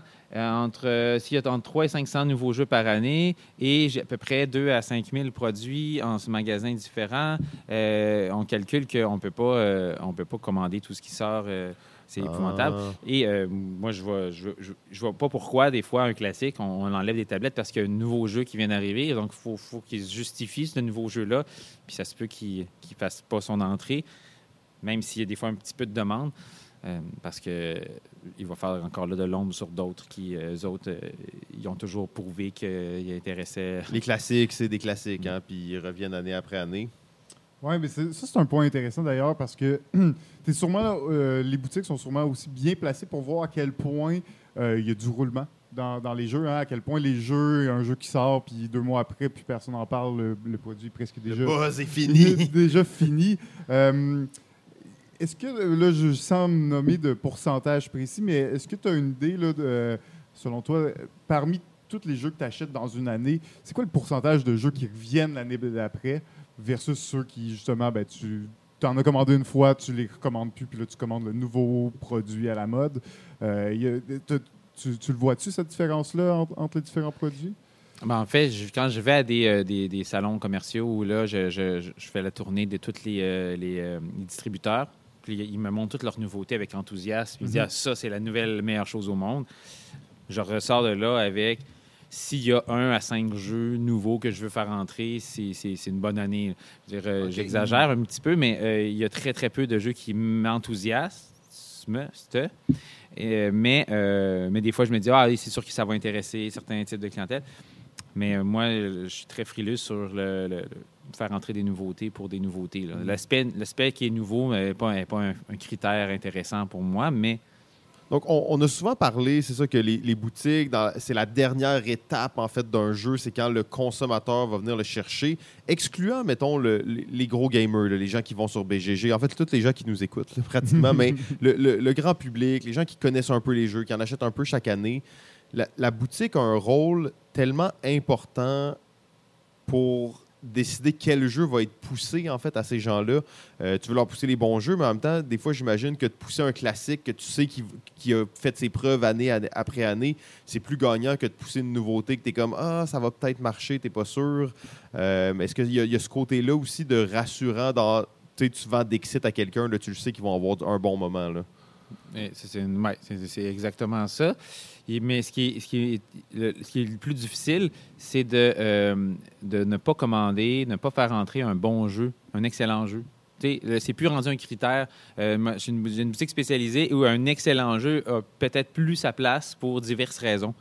Euh, soit que euh, la boîte est d'une horreur là, où personne n'y a d'in- d'intérêt, parce que là, les gens, pensent, ils entendent parler de certaines nouveautés, puis là, tu as un excellent jeu, mais qui est plus, il n'y a plus l'esthétique du, du- qu'on qu'on recherche maintenant. Donc, ben là, c'est c'est terminé, ce jeu-là. Puis sa place dans une Mhm. boutique, c'est- c'est c'est un déchirement quand c'est un de tes jeux préférés. Ou, euh, j'ai pas d'exemple précis, mais euh, il y, a- y des excellents jeux où, là, OK, on les met de côté. Euh, là, ce qu'on veut, c'est... euh, juste, là, je parle juste du visuel, mais il y a d'autres raisons. Des fois, c'est... Il y a une règle qui est un peu compliquée. la- le temps de jeu, des fois, Mhm. c'est- c'est- dépassé. Donc là, il faut y aller avec la, la demande. Il y a de la demande, puis là, c'est plus, c'est d'autres critères de sélection ce qui va entrer.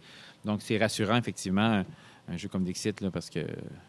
C'est une valeur sûre, tu sais que les gens vont pas être déçus. Comme tu disais, de vendre à quelqu'un, j'imagine qu'en tant que boutique, vendre un jeu que quelqu'un n'a pas aimé, c'est- vraiment grave, c'est triste. Ça m'est arrivé une fois, j'avais parlé d'un jeu euh, dans le, nombre de personnes, l'attention, ça me semblait être euh, un excellent jeu pour son groupe. Puis j'étais pas là quand il a été joué dans son groupe, mais plus tard, il m'a dit Ah, tu m'avais parlé de ce, ce jeu-là, puis hey, je rejouerai certainement plus. Puis Ah ouais. Là, je, là, j'y ai dit, ben ramène-moi là, je vais t'en- Je te, le- je te- je te le rembourse, c'est sûr.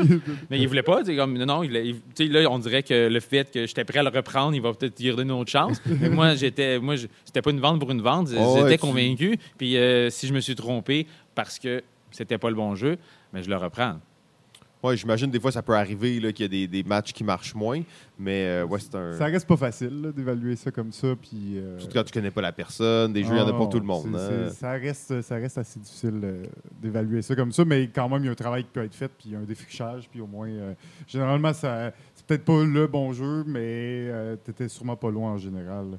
Euh, donc, ouais, non, ça reste un gros défi. Il y a des jeux, on parlait, on parlait par exemple, il y a des jeux comme ça ou des classiques, valeur sûre, que euh, des fois je vois des éléments plus intéressants ou plus adaptés au groupe de- dans un autre jeu, mais ça devient épuisant de tenter de les amener ailleurs quand euh, tu sais que le, il a entendu parler du, du, du Dixit ou Mm. du Codename ou du, du- tu sais, le, le- le fameux jeu où tout- on le connaît, on l'a vu, Ouais. on l'a aimé, ben go, ça va être ce jeu-là parce que l'énergie qu'on va mettre pour parler d'un autre jeu qui ressemble un peu, euh, on va peut-être faire que, OK, ben là, ça, ça veut-tu dire que le jeu que je connais, il, il est plus Les gens, ils ont un peu peur, Là, là, ouais. ça fait reculer. Donc, ça aussi, c'est. euh, des fois, je, je vais juste finir par arrêter de, le jeu que moi, je trouve qui est meilleur dans cette catégorie-là. Je vais juste arrêter de le commander. Mais c'est des choix. C'est difficile parce qu'on est là pour. Moi, je- le premier réflexe, c'est de transmettre notre passion. Puis, Hey, j'ai la chance de choisir qu'est-ce que je vais mettre sur la tablette pour que tout le monde. Et là, ben là, c'est pas ça. C'est pas Euh, ça que les gens viennent te ça demande de demander. l'effort, ça, ça va demander beaucoup plus de temps, puis c'est pas ce qui est naturel. Donc, euh, ça, c'est d'autres choix qu'il faut, qu'il faut euh, accepter. Là. Ben, t'amènes ce point-là, puis je pense qu'on, nous, on, c'est ça, on oublie, là, on vit dans les jeux chaque jour, on oublie que pour 95% de la population, les jeux, c'est encore Monopoly, Risque, Clou. Euh, à quel point les gens viennent pour acheter ces jeux-là? Ça fait partie des, des- des- jeux les plus quand même qui sont euh, mentionnés. Euh, Monopoly est une classe à part parce que euh, je suis sceptique à quel point il est joué encore. Le, Monopoly Deal, c'est un des meilleurs vendeurs en ce moment, mais parce qu'il y a le brand Monopoly. Je pense qu'au niveau de jeu, pe- petits jeux de cartes efficaces, il, fait partie de cette catégorie-là, mais il y en a plein d'autres. C'est pas for sale. Euh, ça, ça fait partie d'un exemple où j'aurais ah, bien, j'ai, j'ai- j'ai tel, tel, tel jeu où on pourrait euh, aussi qui ferait le travail, mais là, ben, c'est un bon jeu Monopoly Deal, donc on Ouais. ferme le dossier parce qu'il y a ce mot-là. Mais, euh, mais sinon, le jeu de base, c'est souvent plus. Les gens.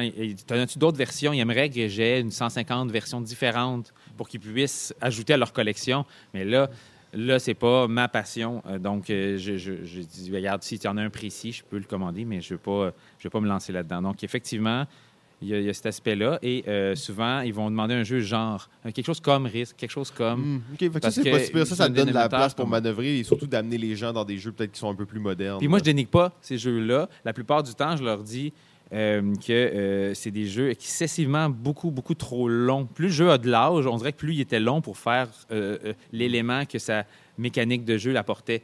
Si on parle l'exemple du Monopoly, si le Monopoly tel qu'on connaît dure cinq minutes, c'est pas un mauvais jeu.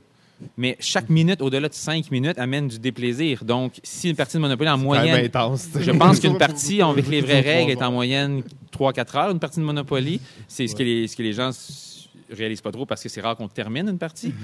Euh, mais euh, Mais mais t'es en train de dire que c'est comme 235 minutes de malheur. là. le plaisir, euh, le, le- le plus haut taux de plaisir, euh, il y en a deux plaisirs quand tu tombes sur Place du Parc et quand que la, que la première personne, tu t'achètes, tu as, les moyens à ce moment-là, et quand la première personne tombe sur ton hôtel dessus. Donc, c'est deux moments de plaisir qui arrivent à une seule personne et ils arrivent à deux moments. Qui, donc, les, les moments de plaisir, si, si on fait l'addition, ça rentre dans un cinq minutes. Donc, mais ça, c'est cette démonstration-là, on l'a dans d'autres jeux, même, même des jeux comme Catan, où là, ça, c'est encore un très, très bon vendeur, mais avec raison. Très bon jeu pour plusieurs, a été une porte d'entrée. On ne peut pas trop cracher sur ce jeu-là pour tout ce que ça a apporté aux jeux de société. Euh, le seul élément que je vais dire aux gens, c'est que maintenant, les jeux, ils font cet élément-là de développement, euh, cet élément de peu plus négociation euh, plus, rapide. Donc, mais j'ai aucune raison de jouer à autre chose si on a un intérêt pour Catan, parce que euh, il- effectivement, si tu vas chercher ton plaisir, tu as envie d'y jouer, tu t'installes, tu as le bon groupe pour jouer, ça va être des, des beaux moments ludiques. Mais moi, je vais pas conseiller ce jeu-là parce que je vais me dire, si on veut vraiment faire du développement, on va aller plus loin dans le développement. Il y a des jeux comme Isle of Sky où ils vont amener un élément économique, euh, ils vont amener un, élément aussi d'observation sur ce placement de tuiles. Il y a, plusieurs, euh, euh, ça se renouvelle une partie, les conditions de victoire. Puis, puis un temps de jeu plus rapide, puis j'ai l'élément qu'il y a plus d'éléments de jeu. Puis tous les jeux comme Coup complot, où c'est des, éléments de- d'identité secrète qui se jouent en 15-20 minutes, ça a une interaction, ce qu'on retrouve aussi dans Catan. Donc, c'est c'est des éléments que j'essaie de, Hmm. de, de démontrer pourquoi on aime ces jeux-là. Mais c'est c'est vrai que le jeu, c'est un, un médium qui, on dirait, qui est encore en. Ben, c'est sûr que la plupart des médiums sont encore en développement, mais souvent, mettons, les films, la musique, ces trucs-là, tu sais, tu vas pas dire cette musique-là a été effacée par cette nouvelle musique-là. Ça va être toujours resté. Mais les jeux, il y a un aspect de. On dirait qu'il y a des jeux qui refont la même chose, mais mieux. Donc, tu veux t'actualiser. Il, y a- cette espèce de côté. Est-ce que je vais pousser toujours plus loin pour la nouveauté ou c'est devenu un classique? C'est La ligne est, pas toujours claire, en fait, entre ces jeux-là. Puis quand tu exprimes ces situations-là, mettons, Carcassonne, c'était le jeu de placement de tuiles. Est-ce qu'il a été effacé? Il n'a pas été effacé. Seven Wonders, c'était le jeu de draft. Euh, mais c'est des choses qui changent, comme Dominion était le deck building game. C'est drôle. Carcassonne, c'est un autre exemple. Ça fait partie des premiers jeux euh, qui, m'ont intégré euh, ma passion des jeux. Donc, c'est sûr que j'ai un, sentiment, un attachement avec ce jeu-là. Mais je, considère après coup, quand, quand j'analyse le nombre de parties que j'ai jouées, c'est un jeu qui pardonne pas, qui est très, euh, qui est très rentre-dedans d'un joueur à l'autre. Et euh, c'est pas du tout ça, ce que c'est pas du tout ce que l'esthétisme démontre et l'aspect famille et s- avec la simplicité de placer une tuile à son tour. Donc, donc on, le joue- on dirait qu'on on le joue pas dans les bonnes intentions. Si on joue à Carcassonne avec moi, je vais juste me dire ah, probablement qu'il n'y a plus assez de tuiles pour finir ton château. Ben, tu le finiras jamais ton château parce que c'est comme ça. Euh, comme, ça que le jeu fonctionne. C'est Ouais, ça doit pas être des petits de dessins tout mignons dessus, mais des vrais chevaliers qui se tuent, genre. Et là, quand j'ai vu, euh, Quand j'ai vu. King Domino ou Azul, ou deux, deux, jeux- deux jeux euh, de la même simplicité ou, ou un peu plus simple, dans cet, es- cet esprit-là de placement de tuiles, où, où là, l'intention est de faire ses propres choses. Donc, c'est ce qu'on a envie de faire avec Carcassonne. Donc, ça reste que si on veut jouer, oui, mais j'ai, je me sens obligé de dire ça aux clients. tu sais. Mais souvent, ils me disent non, non, nous, on aide le château des autres. Puis, ben, ben, bravo. c'est- c'est- effectivement, euh, c'est, c'est de l'altruisme. Puis, c'est- puis ils, savent que c'est pas une question de points. L'expérience, on développe. Oh, on a réussi notre, euh, on réussit notre projet, on a mis notre pion, c'est notre château, on peut s'aider. Mais c'est pas la façon que le jeu fonctionne au niveau des points, mais euh, leur plaisir, ils vont le retrouver là. Donc, ben, pas de problème. Il y a plein d'extensions. Go, go avec Carcassonne. Mais je trouve ça, euh, c'est le genre de réflexion que j'aime amener aussi. Oui, non, mais c'est intéressant, puis ça amène toute la, la question justement de l'évolution des jeux, comment est-ce qu'un jeu remplace un autre jeu, mais dans l'imaginaire collectif, c'est encore ce jeu-là qui le fait le mieux. Donc, tu veux déconstruire l'idée des gens, mais sans non plus c'est des clients qui viennent et disent Moi, je veux tel jeu. Comme tu dis, si tu commences à leur essayer de leur vendre autre chose, il y a une chance que tu leur mettes un doute, puis que là, finalement, ils partent juste avec Ah, je vais y penser. si en 30 secondes, la personne a déjà une boîte dans les mains, je vais pas euh, demander J'aimerais ça qu'on se questionne sur pourquoi ce jeu-là. Euh, ben, je, vais plus euh, y aller avec hmm. la personne qui a une phase d'interrogation. Je vais dire OK, c'est pour. Elle vient d'où cette face? Et on va parce qu'après aussi, comme quand tu as une boutique comme ici, chaque jeu qui rentre a été sélectionné probablement par toi, dans le sens que tu tiens pas en, magasin des jeux que tu dis qu'ils sont pas bons. Là. Non, des jeux pas bons. Euh, j'en ai, ai joué. Euh, je ne ferai jamais rentrer ici. des fois, c'est des jeux, comme je disais tout à l'heure, beaucoup, beaucoup, beaucoup, beaucoup trop longs. Mais là, ça, c'est, si on a tout le temps devant nous, c'est pas un mauvais jeu. c'est juste 235 minutes de malheur. Il va y avoir euh, ou des jeux, euh, des jeux abrutissants un peu, où euh, on peut avoir où c'est d'une partie à l'autre, on a compris, on a compris l'idée du jeu, puis on n'aura pas de. Mettons, je vais y aller avec un, jeu connu de tous, le, jeu des hippopotames Hungry Hippo. le but, c'est de frapper très, très fort pour briser un jeu de mauvaise qualité, un peu, parce que le, le plastique n'est pas. Donc, l'idée, c'est de briser le jeu un peu. Donc, euh, un, ça se peut très bien que le fun diminue parce que, ah oui, c'est vrai, c'était pas si le fun finalement. Ou, ah, on a quand même du fun, mais on est en train de briser le jeu. Donc, en tous les cas, euh, la première partie va être la meilleure après l'achat du jeu et la deuxième va être un peu moins bonne, etc. Donc, c'est sûr que j'ai. ouais, mais ça, c'est là, tu parles de ça, mais tu sais, mettons, moi, je comparais ça à Looping Louis que ça, c'est un chef-d'œuvre de dextérité ou dans lequel tu n'as jamais l'impression que tu es en train de briser du plastique. Tu as l'impression juste que tu maîtrises le jeu de plus en plus. Souvent, les gens qui aiment ce type de jeu-là, j'ai parlé avec un client justement, on en a parlé longtemps.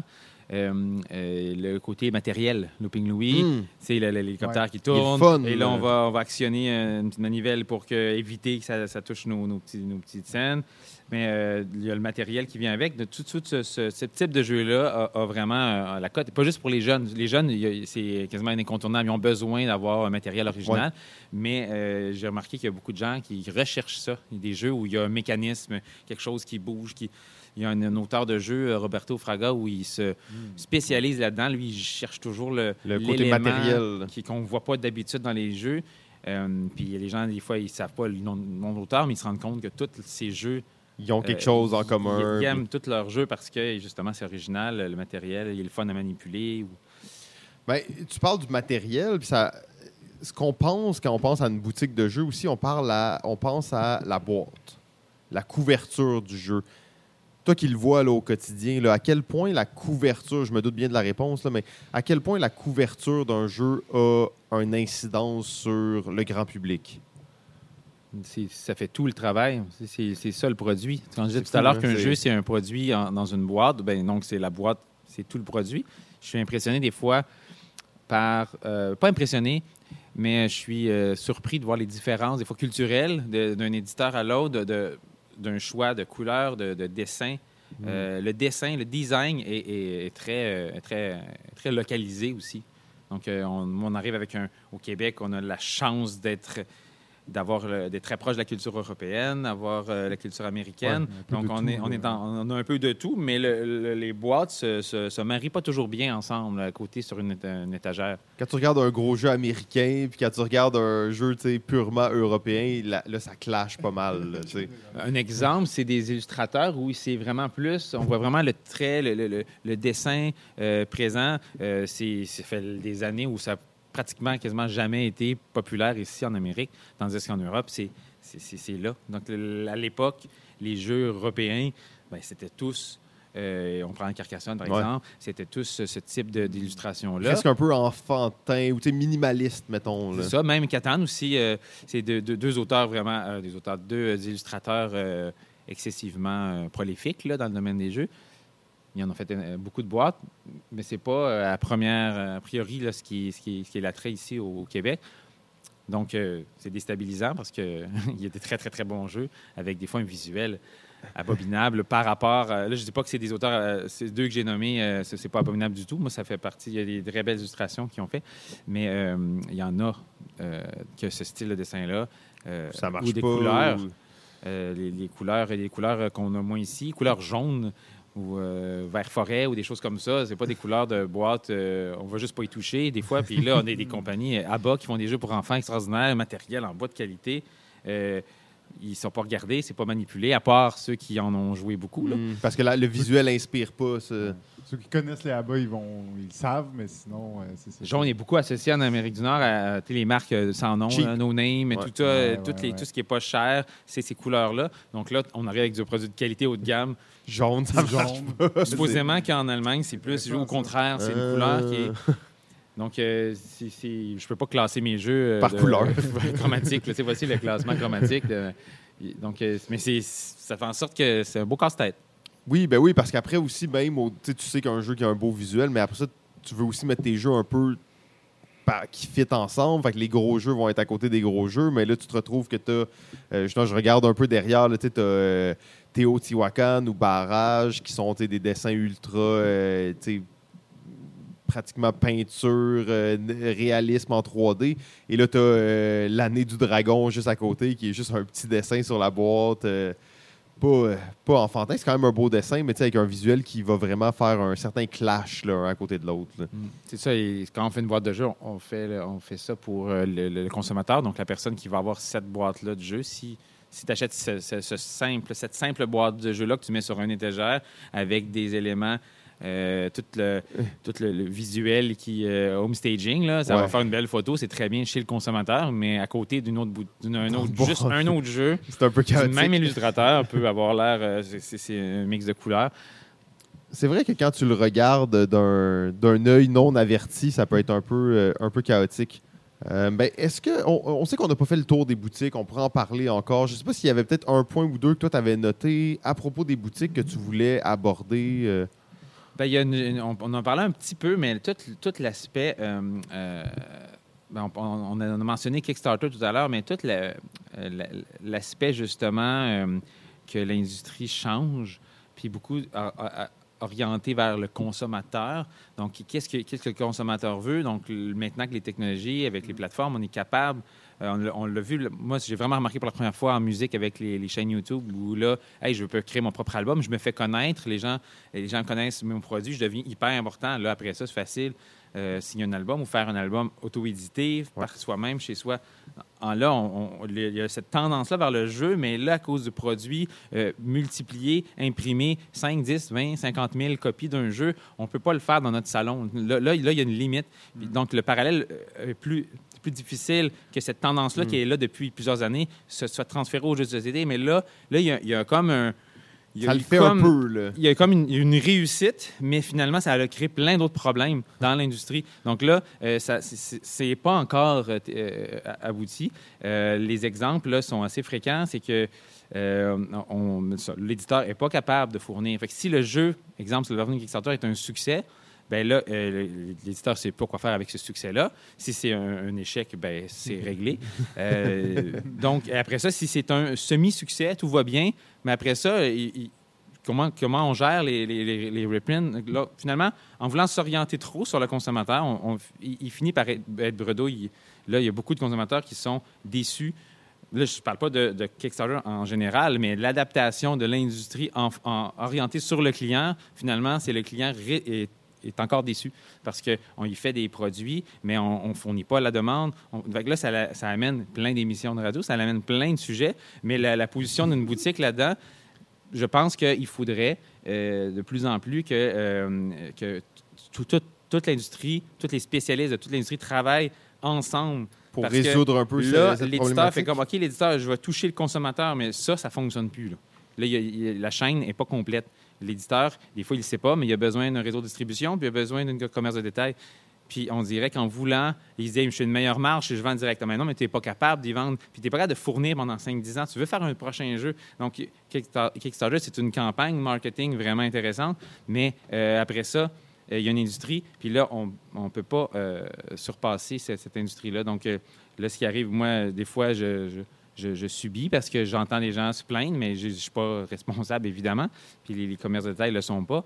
Puis c'est dommage parce que les gens veulent le payer euh, le moins cher. Ils veulent... Il y a plein de structures. Puis un exemple euh, très, très, très marquant en ce moment, euh, si je vais avec un exemple concret, parce que là, je suis dans la philosophie.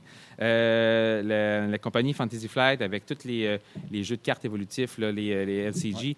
Donc là, en ce moment, avec Marvel Champion, ben là, ils sont en train de faire une grave erreur parce qu'ils n'ont pas réussi à fournir l'offre, la demande. Et là, c'est des- c'est un jeu où tu dois avoir un fort départ, où il y a une Ouais. forte communauté. Tu développes des, euh, des, des- des kits de tournois et tu alimentes ce réseau-là. Mais là, ils ne sont pas capables de fournir les premiers paquets. Donc là, là la communauté va tous euh, se, se mettre le pied de recul. Après ça, ils vont arriver avec des copies, mais ils Il vont être trop perdu. tard, là, ouais. là, en ce moment, tout le monde est, tout le monde est déstabilisé. Mais ça, c'est un exemple. Mais Fantasy Flight, en en plus, tu parles 2020. d'eux, c'est c'est pas la première fois que ça leur arrive, quelque chose comme ça, en fait. Non, parce que c'est Euh, très difficile. Puis c'est pas là, c'est pas une critique avec Fantasy Flight, mais en ce moment, les autres, ils, ont- ils doivent sur le bouton panique parce qu'ils ils réussissent pas. Mais le, ah, jeu le est un- marché est complexe. Le jeu, est- le jeu est extraordinaire et euh, les gens veulent y jouer. Donc, c'est c'est un beau problème, mais mais mais il y, a- il y a une chaîne, donc il y a, y une structure, puis je, je la connais pas, mais je me dis qu'en comment- en travaillant, il y a des il de plus en plus, il y a des, euh, éditeurs qui travaillent avec les, les commerces de détail et qui lancent une, pré- une précommande, mais qui impliquent les commerces de détail. Ils ont une structure pour eux et on peut embarquer. Fait que là, nous, on, on monte notre réseau local. On leur dit, ah, on embarque dans la, la- la chaîne. La, l'affaire, c'est que c'est des cas isolés, donc c'est pas connu de tout le monde. Parce que sinon, n'importe qui irait à sa boutique spécialisée en disant, bon, là, je veux avoir euh, ces, jeux-là, je veux m'abonner au, pa- au paquet de jeux de cartes. Et là, moi, j'ai mon lien directement avec euh, l'éditeur ou le distributeur, de- dépendamment. Tu Et, capable euh, de mieux communiquer Et là, bon, on, achemine. Puis, puis ça, euh, réglerait un problème aussi ouais. sur des paquets d'extensions suremballés. Là, moi, je reçois mes paquets d'extensions où il y a 20 cartes dedans, toutes plastifiées entre elles et dans un packaging avec une illustration unique que je mets sur mes tablettes, qui ont de la misère à fournir, c'est long à produire. Quand finalement, le client, c'est un client qui a déjà acheté le jeu, qui veut juste ce ouais, paquet dedans. Ben, puis- pourquoi c'est pas un abonnement? Puis je reçois pas le, le commerce Mm. local ne reçoit pas les commandes en fonction. Si la personne arrête de prépayer les gens sont prêts à prépayer dans le domaine du jeu de société là. On le sait maintenant. Donc euh, ils se désabonnent ils arrêtent. Donc là je Mm. reçois moi des, des paquets juste un paquet de cartes on s'en fout j'ai pas besoin de les mettre sur mes tablettes. Là il faut que je trouve un espace magasin. Il y a comme tout ça qui vient avec. Euh, puis c'est ils le prennent puis ils jettent tout à la poubelle Contrairement à une boîte de jeu, une extension est beaucoup plus polluante parce que c'est tu l'achètes, tu sacs ça des fois de même dans le magasin même, même pas besoin d'aller au recyclage. Tu, première poubelle, en sortant du magasin, euh, ils mettent euh, tout le, le- le- le pack. Donc, euh, Hmm. Ben, euh, ouais, Vraiment c'est. une très bonne réflexion euh, à avoir. Euh, D'ailleurs, c'est. C'est sûr qu'on l'a vu dans les dernières années, tout le, mi- le- le- le milieu se transforme un petit peu justement à cause de cette, cette nouvelle tendance, si on veut, euh, de, l'auto-édition de Kickstarter. Et ça chamboule un petit peu euh, l'industrie. Je suis content que tu, nous en parles parce que ça avait pas l'air de, déranger d'autres gens comme les distributeurs. Ça avait pas l'air trop d'être une problématique pour eux, mais on, voit alors que, souvent ces gens-là, en fait, c'est directement vers les boutiques qui se retournent dans le fond. C'est vers vous qui viennent vous voir, puis c'est eux directement qui essayent de faire leur propre distribution. C'est ce que j'en comprends d'une certaine moi, j'ai façon? j'ai des clients, des fois, j'ai un client qui vient me voir, il me dit Je veux. euh, ah, as-tu tel jeu? Je- ah, je- J'en ai pas entendu parler, premièrement. Je me pose Un une jeu question, obscur de je me stresse. Je, vais m'en voir sur mon site BGG, mon site de référence. Je regarde, OK, c'est une campagne Kickstarter, donc ça se peut que je l'ai manqué dans le, le lot, puis ça date de deux ans, mais il l'a joué chez quelqu'un. OK, c'est assez obscur, mais il n'a jamais été en, en boutique. Ça, Ça n'a jamais été distribué. ça, c'est un, élément. Genre, OK, ben, c'est plate, le client est déçu, il le veut, il ne sait pas comment le trouver. Mm. Ça, c'est un des problèmes. Il y en a plein. Il y a le problème que je viens de dire tout à l'heure sur euh, l'approvisionnement. Donc, euh, ça, ça- fait que c'est pas. Kickstarter, c'est une plateforme incroyable. C'est pas un problème, mais. euh, Tout ce que ça crée autour, crée un ouais. problème. Euh, L'éditeur qui pense, hey, je pense que je suis capable de créer un jeu de société, ben, euh, peut-être que oui, il est capable, mais un travail d'édition, c'est très, très rigoureux. C'est large, ouais, Et ouais. ça, ça- ne serait-ce que juste du peaufinage de règles, juste du. Ah, ça, c'est du- un jeu qui a déjà été vu, qui a un jeu sans. Tu sais, le, le côté. euh, est-ce qu'il va prendre sa place dans le domaine des Mm-hmm. jeux de société? Il y a plein d'éléments qu'on ne peut pas faire soi-même. C'est plus complexe de faire sa propre chanson. Donc, euh, moi, je dis toujours Mm. aux gens qui viennent me voir avec une idée de jeu Hey, j'ai un jeu, je, je viens de dépenser de l'argent pour me l'imprimer. Je dis ben, je vous conseille d'arrêter de dépenser des sous puis d'embarquer dans l'industrie parce que c'est pas c'est pas un- pas un monstre. Il y, a des, il y a des éditeurs indépendants, il y a toutes sortes de monde dans l'industrie que j'appelle comme ça. Là. C'est pas, ça fait pas peur. Là. Mais en fait, euh, c'est pratiquement un. On va pas trop s'éterniser là-dessus, mais j'ai l'impression que c'est comme un nouveau rôle dans l'industrie qui vient de se greffer entre l'auteur et l'éditeur classique. là. Et euh, je pense que c'est peut-être un rôle qui va se développer un peu avec le temps, qu'on va continuer de voir, mais j'ai l'impression que ça ne va pas effacer euh, nécessairement tout le travail que l'éditeur fait qui est tellement important. Si on peut retenir une chose de cette discussion-là, c'est justement la position de la boutique spécialisée. Ben, c'est justement elle qui peut rallier euh, tout ça. Donc, euh, il y a une importance. Là. Il, y a, il y des grandes chaînes, on en a nommé, mais euh, le la boutique spécialisée, c'est elle qui va te conseiller, qui va t'aider à faire les choix, qui va alimenter tout ce réseau-là aussi qui part le, d'en le haut, client là. ici, il a accès à la personne qui fait les achats directement. Il peut lui communiquer son information. On peut Mm. se tourner autour d'elle. Donc là, c'est une piste de solution. Il faut, faut après ça qu'en amont aussi, l'éditeur Mm. et l'auteur, l'éditeur, le distributeur embarquent dans, ça, dans ben toute ouais. la, la chaîne. Donc, euh, on est une- vraiment une transition euh, entre l'industrie, justement, et le consommateur. Donc, c'est faut travailler plus avec les boutiques. Puis, puis, puis moi, je suis heureux quand il y a- je vois d'autres boutiques spécialisées. Je ne veux pas être la boutique spécialisée au Québec. J'ai besoin que, Que ce réseau-là, il y en ait existe, plusieurs, ouais, ouais. puis qu'on on se parle, on se connaît, puis on, on parle de nos enjeux, puis on développe chacun notre, Mm. euh, notre clientèle, puis ça fait grossir euh, tout le, le marché. hein. Ben, en fait, tu amènes le point, puis je pense qu'on peut peut-être euh, conclure euh, bientôt là-dessus. J'ai une question, en fait, qui vient rapper ça, puis euh, qui nous amène dans, la, dans cette direction-là. C'est, bon, tu parles d'avoir un réseau, d'impliquer plus les boutiques. C'est, tu as déjà mis quelques pistes là-dessus, mais l'avenir des boutiques, à une époque là, où, bon, on sait qu'il y a de plus en plus d'achats qui se font en ligne, a- euh, les, les centres commerciaux sont en train de se revitaliser en parc d'attractions commerciales, pratiquement. Euh, les cinémas sont rendus qui jouent plus de films, mais qu'il y a des arcades de fou dedans. Euh, où tu vois le, le futur des boutiques? Comment est-ce que tu vois que ça s'organise? Est-ce qu'on va dans la voie communautaire ou... euh, Mais je vois que ça s'organise par avoir justement un- une boutique avec un espace de jeu parce que on- le grand public veut pas, le, le nouvel initié, ou appelons- appelons-le comme on, on- on le sent, euh, veut, veut- veut- veut bien connaître euh, le jeu. Donc là, tous les endroits de diffusion où on anime des jeux, euh, c'est en, en grande en développement, ça, ça- c'est de plus en plus populaire parce que là, il y a trop de règles. La, la lecture de règles est un gros frein. Donc, euh, ça, c'est un élément qui devrait, euh, on devrait en voir plus dans les boutiques, les, nouvelles, les nouveaux formats de boutiques de commerce euh, pignon sur rue. C'est juste le- l'aspect boutique en ligne où on veut juste couper les prix. Ça peut faire mal plus que bien d'autres choses. Ouais. Parce que les gens, ils n'essayent pas le jeu. Ça va, ça va faire un attrait pour le gamer, tu sais, qui sait exactement qu'est-ce qu'il veut acheter. Mais euh, les gens qui s'initient, qui veulent découvrir des nouvelles choses, c'est plus difficile de faire ça en ligne. Euh, Il y a plus de chances que tu tombes sur euh, peut-être un peu de la merde. là. C'est que si on, si on se concentre une- pas- la- la- dire on va avoir le meilleur prix, puis on le vend ou quasiment, ça devient un groupe d'achat, on quasiment au prix qu'on l'achète du distributeur. Donc, on réussit à, à ceux, qui, ceux qui magasinent beaucoup, dire ah, j'ai trouvé le meilleur, le prix le moins cher parce qu'il n'y a pas de barème. Tu peux vraiment le vendre, à une marge minime. Bien, là, après ça, ça vient nuire à le nouveau format de boutique que je viens d'expliquer. Donc, il y a, il y a ce- il y a cette dualité-là. C'est pour Mm. ça qu'il faut se tenir ensemble, tous ceux qui ont. euh, Les boutiques.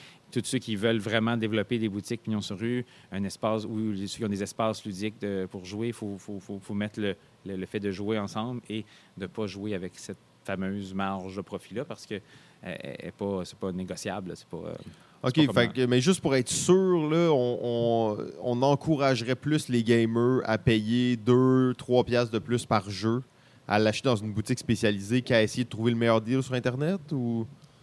Ben oui, c'est sûr. C'est sûr. Ben, l'exemple, l'exemple est assez flagrant dans d'autres domaines, dans d'autres industries. là. Le domaine du livre, là, le- les, les gens, ils, sont déçus de voir la, la- la- la fermeture de beaucoup de, de libraires indépendants parce que là, c'est des spécialistes dans des domaines très précis. Donc, ça- donc le cultu- le- la culture euh, en prend une, une débarque quand, quand ça va être des, des- des grandes chaînes qui, vont, qui se concentrent sur des, des- des- des- grands vendeurs, puis là, on met les autres de côté. Mais euh, là, on, c'est on encourage ça aussi pour le jeu. Ben, le gamer n'aura pas la chance d'y arriver avec son, euh, son, son produit précis. là. Il n'aura pas le choix de, de choisir ce que les.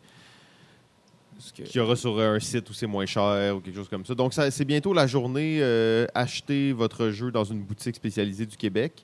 Euh, ratez pas cette journée-là. C'est la journée pour acheter un jeu euh, dans la boutique spécialisée du Québec.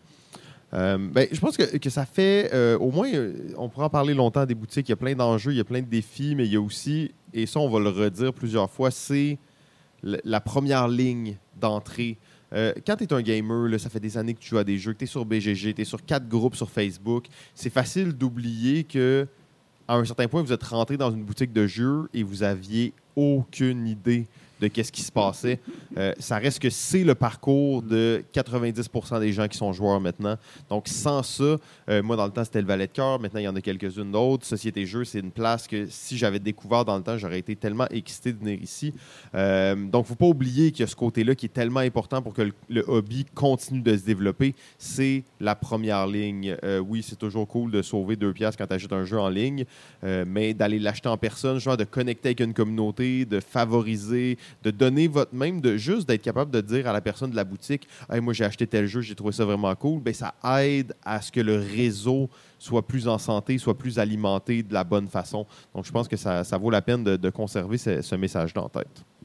Puis on, on redonne beaucoup aussi parce que chaque client qui, qui- qui- qui- qu'on voit souvent, qui embarque dans, dans, notre, euh, dans notre belle aventure, euh, se rend compte qu'ils en, ont, euh, en ont beaucoup pour leur argent parce qu'on redonne beaucoup euh, des systèmes de récompenses, on a un système de points où tu accumules des points à chaque achat, tu viens au salon, tu viens, t'achètes Mhm. un café au salon de jeu, tu joues, puis après ça, tu as des rabais sur tes jeux. Mm. Finalement, on, on fait le calcul, puis on les a, les, bons- les bons prix là, que- Oui, qu'on veut. C'est ça. Et tu l'expérience là, de venir ici, de jouer. Tu sais, Ça, c'est c'est vraiment cool là, de rencontrer des gens. L'autre fois, on était là samedi après-midi.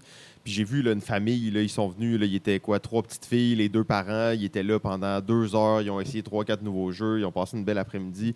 Euh, ça, c'est- ça, ça a une valeur aussi, c'est c'est vraiment cool de voir ça. Puis c'est c'est là-dessus qu'on qu'on sait que ça ne mourra jamais. Là. Au contraire. Ouais. On parlait, quand on parlait de la mort du livre, euh, c'est c'est- c'est au contraire. là. Le, le livre a plus de recours, de façon de se diffuser. Puis le- ça, ça a été red- l'industrie se redéfinit. Puis euh, Ouais, puis en allant des places où tu loues, mais tu sais, on, on revient à qu'est-ce qu'on a commencé en fait, puis la location de jeux. Euh, tu sais, j- J'imagine, et là peut-être que je délire un peu, mais dans quelques années, des clubs vidéo, des clubs de jeux où tu vas louer tes jeux. tu sais, Puis pour moi, ça, c'est un, ça fait du sens que ça va exister éventuellement. tu Ben, c'est les, les- les espaces pour jouer, je pense, que, parce que le jeu vidéo n'existe plus, justement, l'accès. ben, là, on- c'est pour d'autres raisons, on s'entend. Euh, ça a fonctionné pendant des années. C'est à voir. Non, je, je, pense que des espaces de jeu euh, locaux où tu viens, tu, tu joues, mais justement, tu peux louer ou acheter. Ou, tu sais, des fois, des fois c'est des places et des bars, des fois, c'est des, des cafés. Des, il y a- il y a le- peu importe, c'est le fun que ça soit diversifié parce que moi, les- le type de jeu que les gens viennent jouer ici, euh, ils, ils sont souvent déçus de l'expérience qu'ils ont eu ce, type de jeu-là dans les bars. Souvent, ils me disent Ah, euh, c'était bruyant, l'éclairage n'était pas Ouais. optimal, l'animateur ne voulait pas nous aider, il connaissait le jeu, mais il avait dit qu'il n'avait pas le temps. J'entends souvent ces, ces- ces éléments-là. Puis il y en a d'autres qui vont dire Ah, ben là, tu n'as pas d'alcool.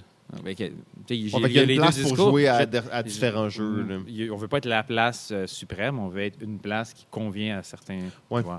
Ouais, ben, je pense que c'est bien dit d'avoir des lieux qui sont spécialisés, qui ont une certaine euh, couleur, en fait. Et euh, ici, la, la Mm. couleur est, est très belle. Bon, c'est un peu du bois partout, mais euh, c'est vraiment une, une belle place. On est maintenant rendu, rendu au moment tant attendu, en fait, que la plupart de nos invités rebutent. C'est le top, top, top, top, top 10, 10, 10, 10. Mais Simon avait l'air euh, très, très excité de Ah faire ouais, ça. ok, c'est Ah, bon, ok. Ouais, il s'est mis que- à fond. Là. Ok, ok, lui, il tu pris, donné, euh, là. il s'est Mais- donné, puis il l'a pris à cœur. là. Ouais, beaucoup de nuits d'insomnie. Parle-nous un peu de ta méthodologie pour faire un top 10. là. Comment tu t'y prends? là? On te dit Ma ça. méthodologie, Ouais, mais, ouais, ouais. mais Ah, mais- ok, oui, oui, c'est bon, parfait. Non, parce que c'est un. un- J'avais, au début, j'avais mal compris. J'avais compris le TOC 10. Fait que là, non, c'est que j'ai, vraiment un problème avec, euh, avec, euh, avec ça. J'adore euh, classifier et réfléchir à la classification. Donc, euh, c'est pas utile. C'est comme une, une passion pour moi. Non, non, c'est tellement euh, utile. Moi, j'adore les méthodologies. En fait, ça nous intéresse plus de savoir ta méthodologie pratiquement que ton top 10. tu sais.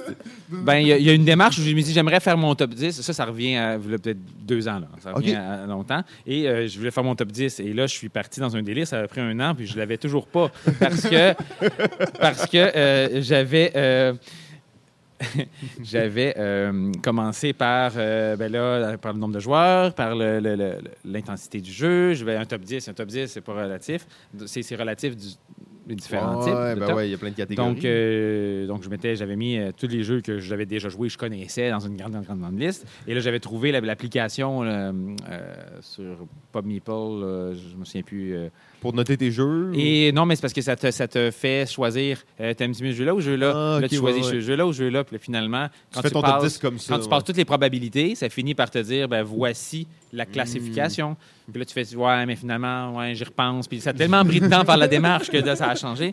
Donc, j'avais trop mis de jeu. Donc, c'est pour ça que ça avait été très, très, très long. Puis après ça, là, je prenais un peu des résultats. Genre, ah, ben, c'est vrai, j'aime peut-être plus ça. Puis ça avait commencé C'était comme la une démarche. première étape, Donc, mettons. première étape. Donc, euh, justement, euh, brasser. là, les, les- les techniques des cartons, elle est bonne. Il faut Oui. juste, faut juste qu'il faut, faut être capable de cibler 20, 20, 25, 30 jeux. Et là, commencer à dire quel je préfère dans celui-là. Donc, euh, première, première démarche. Après ça, ben là, il y, a, il y a plein de jeux aussi qui rentrent, des jeux que tu veux essayer. Là, la, la réflexion, ils disent Ouais, mais ces jeux-là, j'ai joué juste une seule fois. J'ai eu une belle expérience C'est de jeu. difficile, hein, Puis ça? je, juge souvent les gens ils- qui, qui ont arrivé avec une théorie sur le jeu quand ils l'ont joué une fois. Je vais, t- t'as pas tout exploré, tu peux avoir une, une réflexion, mais tu as vécu une expérience de jeu avec des gens précis. Peut-être que vous avez joué trop longtemps un jeu qui ne devrait pas être joué si longtemps. Peut-être que il y a 235 quelqu'un minutes de qui- malheur. qui- C'est ça. Peut-être qu'il y a quelqu'un qui a euh, juste commencé à bâcher sur le jeu toute la partie, donc ça a créé une mauvaise expérience. Donc, juger sur une expérience, c'est difficile. Ouais. Question positive ou négative. Donc là, ça me disait, ouais, mais là, faut-tu que j'aille jouer cinq fois? C'est quoi la règle? Combien de Donc- fois faut que tu joué? Donc là, ça nuisait à la méthodologie. Donc, ça mettait sur le hold certains jeux où j'y étais latent dans, la- dans le top. Oh, wow. Après ça, ben là, euh, des fois, à un moment donné, là, c'est le, le- ce qui est intéressant, c'est quand les gens postent sur les, euh, les Facebook et compagnie, c'est quoi vos- votre top 9 du moment? votre Ouais. top- Là, les top 9 du moment, c'est parfait, ça.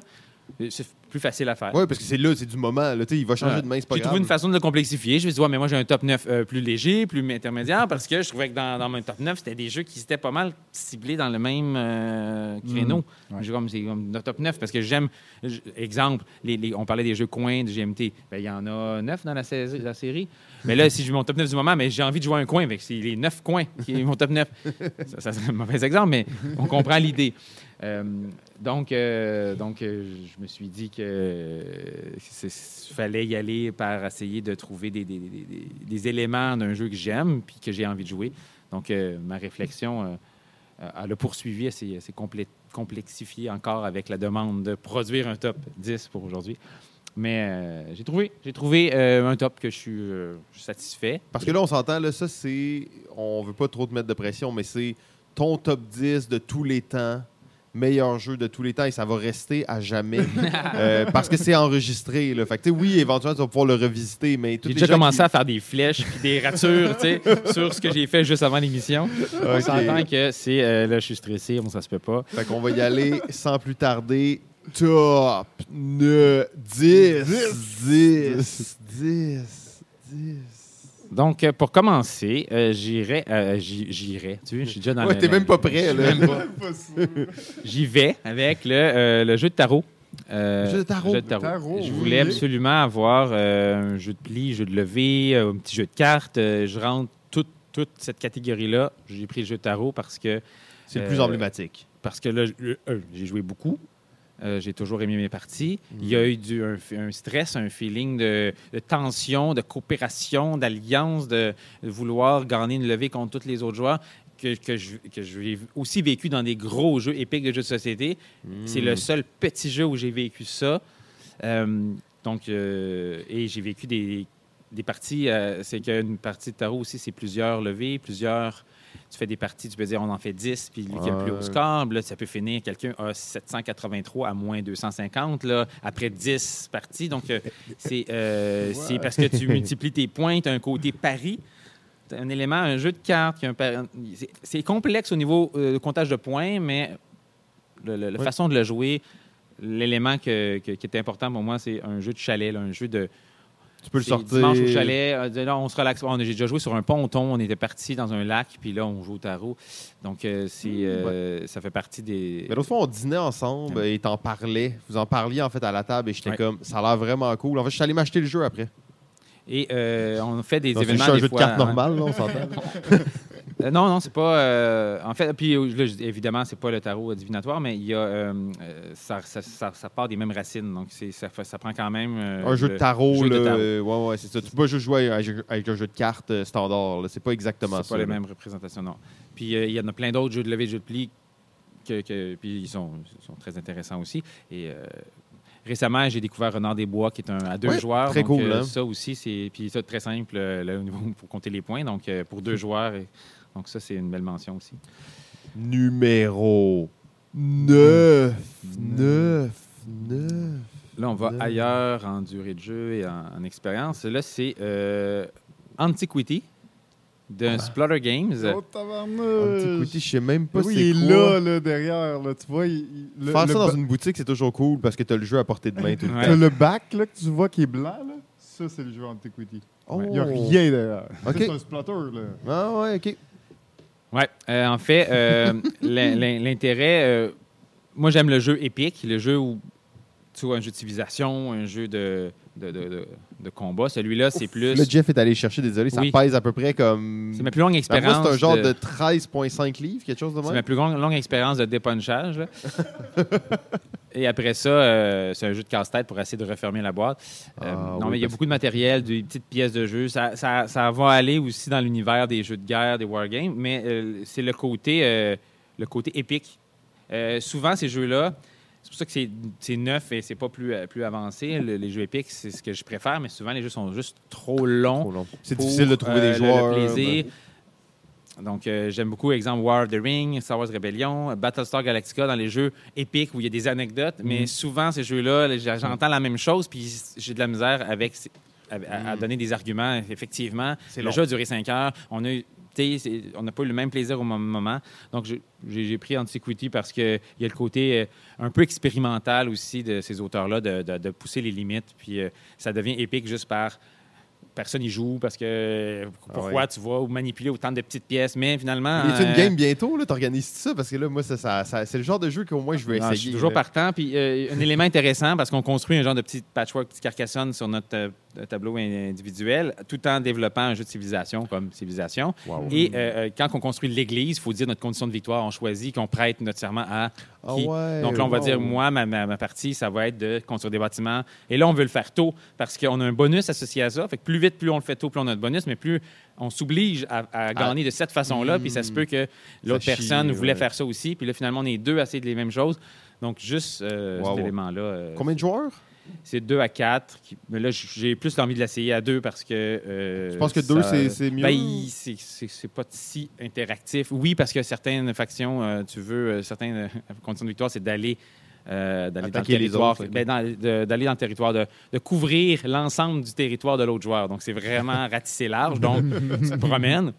Mais euh, il n'y a pas beaucoup de, de, de, de- différence euh, à de 2 à 4 joueurs. Donc, euh, c'est à peu près une heure par joueur, une heure, une heure et demie par joueur. Fait que si tu dis en 2-3 heures, tu règles le dossier à deux joueurs, mais ça peut être plus long à 4. Numéro 8. 8. 8. Numéro 8, euh, Jinkopolis. Ginkgo Ginkgo, Police. ouais. Oui, oui, oui. Un beau Ouais. jeu de ville, ça. Oui, puis je suis content qu'il soit là. Je, je- je suis vraiment fier de moi. Ouais, Euh, on a rarement parlé de ce jeu-là, mais on y a tous souvent joué. Hein. Mais euh, j'ai. euh, puis, et puis les- la seule hésitation, c'est que ça fait tellement longtemps Que t'as joué? Oui, puis euh, mais quand j'ai j'ai- j'ai- je me suis fait un petit marathon à un moment donné euh, euh, lors des, euh, des Jeux au bout.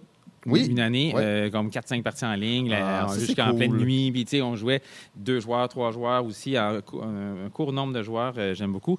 Et euh, ça vient me chercher ce que j'aime d'un jeu de draft.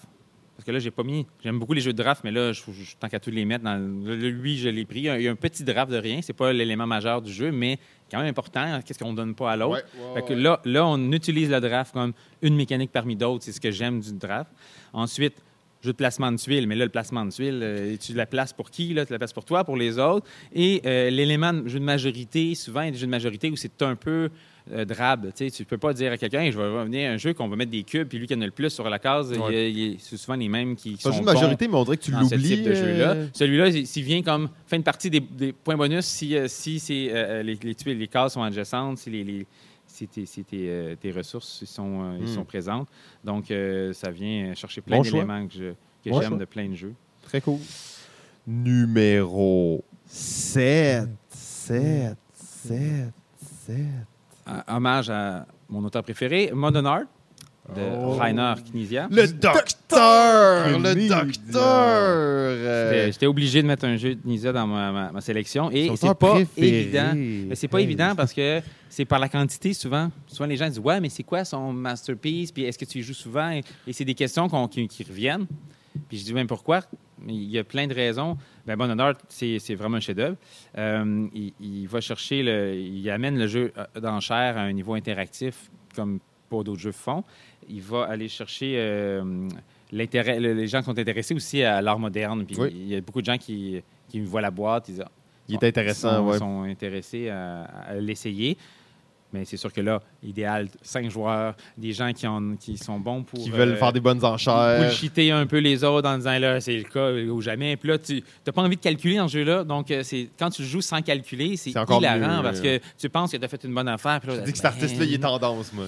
c'est ça, puis tu, tu crées des personnages aussi avec tout ça. Donc, euh, Hmm. puis, donc, euh, pour, euh, pour, pour Rainer, euh, je voulais qu'il d'avoir un jeu dans. Et le docteur frappe encore. euh, Oui. Mais très bon choix, euh, Modern Oui. Art. C'est un, Puis- vraiment un chef-d'œuvre. Puis c'est euh, assez représentatif un peu de, de la force du Docteur, c'est-à-dire que mécaniquement, un jeu assez simple, mais qui propose cinq euh, ou quatre là, formes de- d'enchères différentes. C'est un jeu d'enchères, je veux dire, il, il y a pratiquement juste ça, mais même si c'est la seule mécanique, elle est, elle est présente en, en différentes variations. Il y a toujours la petite twist là, qui fait Ouais. que c'est comme c'est vraiment déchirant là, comme ça, jeu. exact. Puis c'est ça, exact. Puis la petite twist qui fait des règles simples avec une petite twist euh, à la Reiner, ben, qui fait que c'est un jeu qui marche super bien. euh, Nice. Puis surtout, ben, j'étais content de voir là, la nouvelle édition il y a quel- quelques Ouais. années.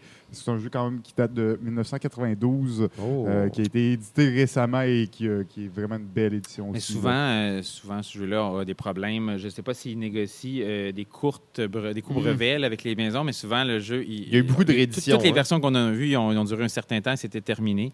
Là, j'ai j'ai vu la dernière qui est de Oing Game, la, la compagnie. euh, On Game en ont fait une? Oui, puis là, je, je- je What? veux l'avoir absolument. Donc, je tente, Game, euh, les petites boîtes japonaises? Ouais, mais là, je pense qu'il est deux fois plus, deux fois plus Ah, gros. ils n'ont pas respecté leur standard.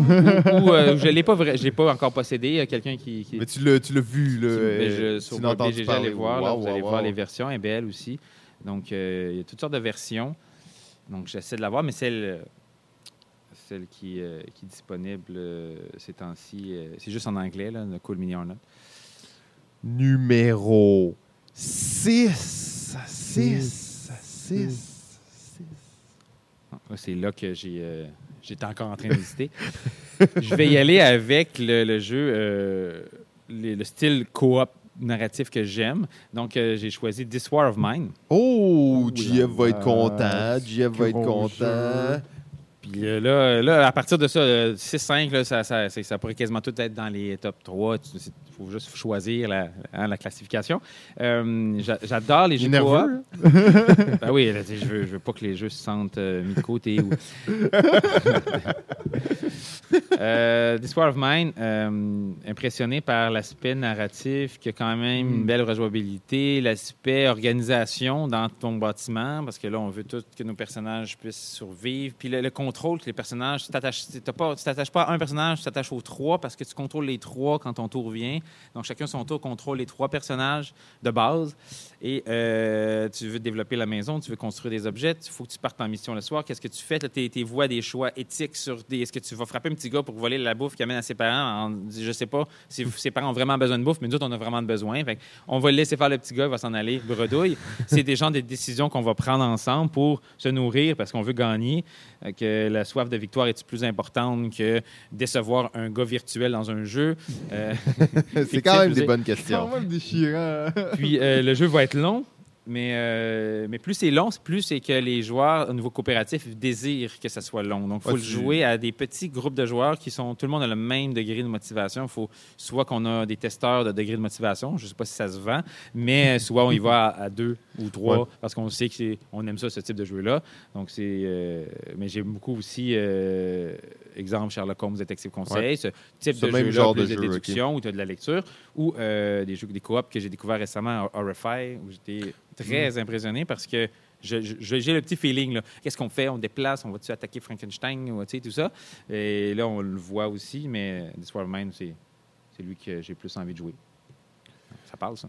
Numéro 5, 5, 5. On rentre dans le top 5. Là, c'est stressant. Ouais, là, dis-toi que c'est le cinquième meilleur jeu de tous les jeux que tu as joué dans ta vie. Là. Le cinquième meilleur, là, c'est fou. Là, le cinquième meilleur jeu de tous fou. les jeux que tu as joué. C'est fou. Et, et- et c'est très euh, révélateur parce que euh, là, on est dans le jeu de cartes. J'aime beaucoup les jeux de cartes, les jeux de Mm. cartes à combo. Puis Oui. là, je pouvais pas tout mettre des jeux de cartes à combo. Et euh, j'ai omis de mettre euh, Magic the Gathering parce que j'adore jouer, mais pas de la façon où Tu collectionnes des cartes. l'éditeur veut qu'on joue. Ouais. Donc, je me dis, je suis pas en train. J'ai adapté ma version préférée du jeu, donc je joue pas au jeu tel qu'il Ouais. est euh, sur le marché. Donc, j'ai décidé que c'était pas dans mon top, mais c'est ce que je préfère au niveau de jeu de combo. Quel, quel, Ouais. quel génie. Donc, j'ai choisi un jeu de Phil et Clown, Pax Porphyriana, Oh. euh, comme jeu de cartes euh, parce que euh, c'est à la fois très, très thématique.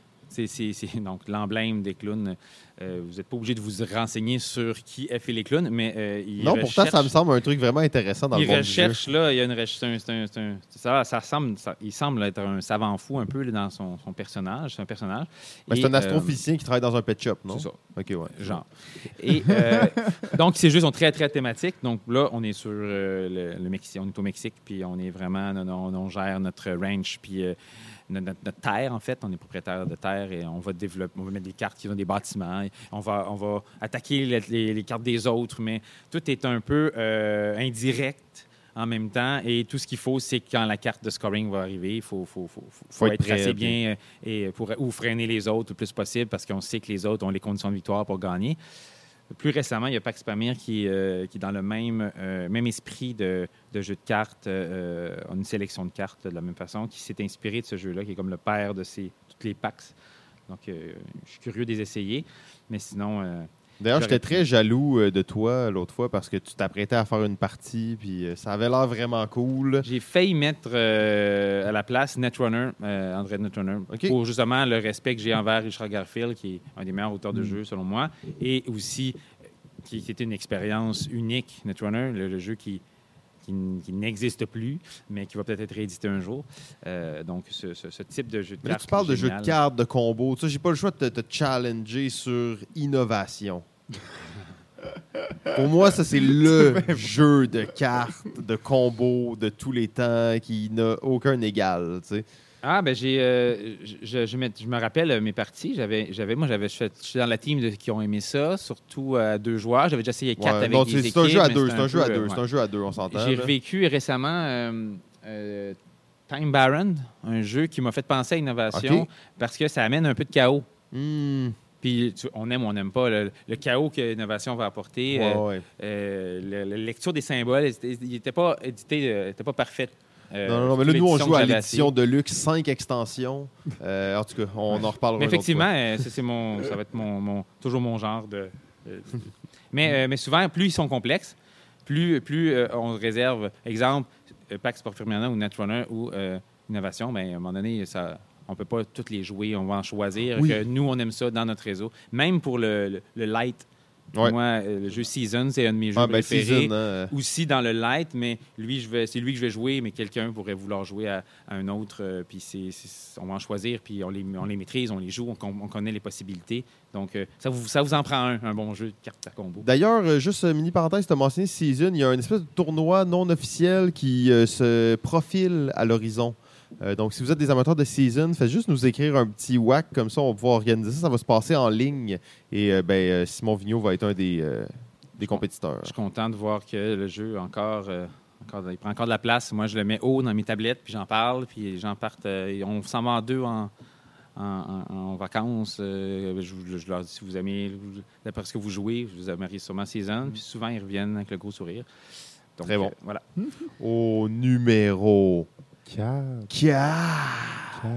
4. Dominant Species. Wow! GMT Games. Ça me fait rire parce que euh, là, j'étais dans ma, dans ma réflexion, là, sur, je trouve toujours un lien dans, dans chaque, euh, chaque numéro. Puis lui, c'est c'est l'aspect euro de me- placement d'ouvrier. Euh, donc, euh, c'est quand même ri- rigolo que ce soit un GMT. Qui, euh, est aussi l'aspect très euh, thématique, très GMT aussi dans l'univers. De Chad Johnson, mais euh, j'aime quand même les euros, les placements d'ouvriers, Ouais. mais j'en ai pas dans mon top vraiment. Euh, souvent, c'est plus au niveau jeu de cartes comme Ginkgo Police, mais, mais par contre, je vais aimer les... Les, Les worker placements. Souvent, les, les lights comme Descendance, Rajas of the Ganges, euh, j'aime bien ces jeux-là, ça se joue en dedans d'une heure, ou les Steffenfeld, ou je les aime, mais il n'y en avait pas un jeu que j'aurais mis dans un top, mais juste un Ouais. worker placement.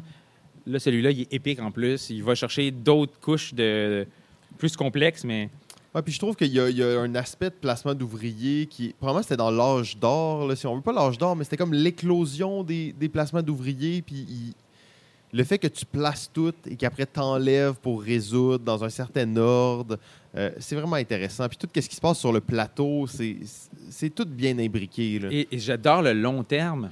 C'est que si, tu, si quelqu'un fait l'action que tu voulais, tu peux en faire une autre qui va te servir plus tard. Donc, tu n'es pas restreint de ça me prenait du bois autour d'eux, j'ai pas de bois, je suis contraint à pas pouvoir nourrir ma Mm. Tu population. même parce faire quelque chose pour plus tard. Il y, a, il y a quelque chose avec ça. Donc, OK, je, vais faire du long terme, je peux pas faire du court terme, mon idée marche pas. C'est s'adapter au jeu. Donc, ça, ça, ça. euh, Et. euh, c'est ça. J'ai- Puis même qu'il fonctionne bien à 3, 4, 5, 6 joueurs, Effectivement. faut- dans, dans tous les cas, il faut le jouer le- quand même rapidement parce que si on joue en 7 heures, euh, il y a des gens qui vont trouver que Ouais. le rythme de à ton tour, tu sais où tu vas placer ton pion. Si ça fait 25 minutes que tu n'as pas placé, ça se peut que tu aies un. un- Puis c'est pas le jeu qui, du tout, du tout, du tout, qui va être négatif, c'est l'expérience du jeu qui va être négative. Donc, mais le jeu est, est pas. euh, est, à, est à- est à découvrir, je pense. Oh, et là, là, là, là, là, là.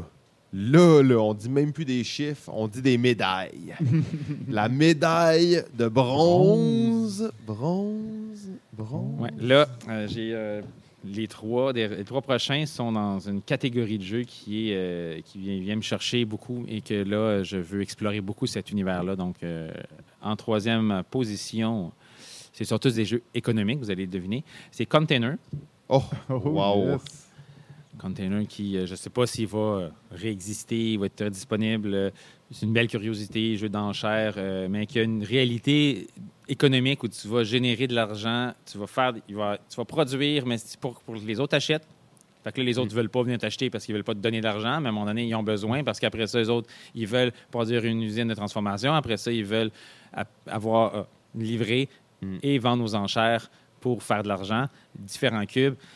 Il y a une, euh, Un élément économique d'économie. Ma première hein. partie, on a Ouais. tous fait faillite sauf un parce qu'il il, il- il était toujours réticent à vendre, tandis que les autres, on, on voulait, on rachetait nos propres ventes. Donc, on ne mettait pas d'argent dans le pool économique du jeu.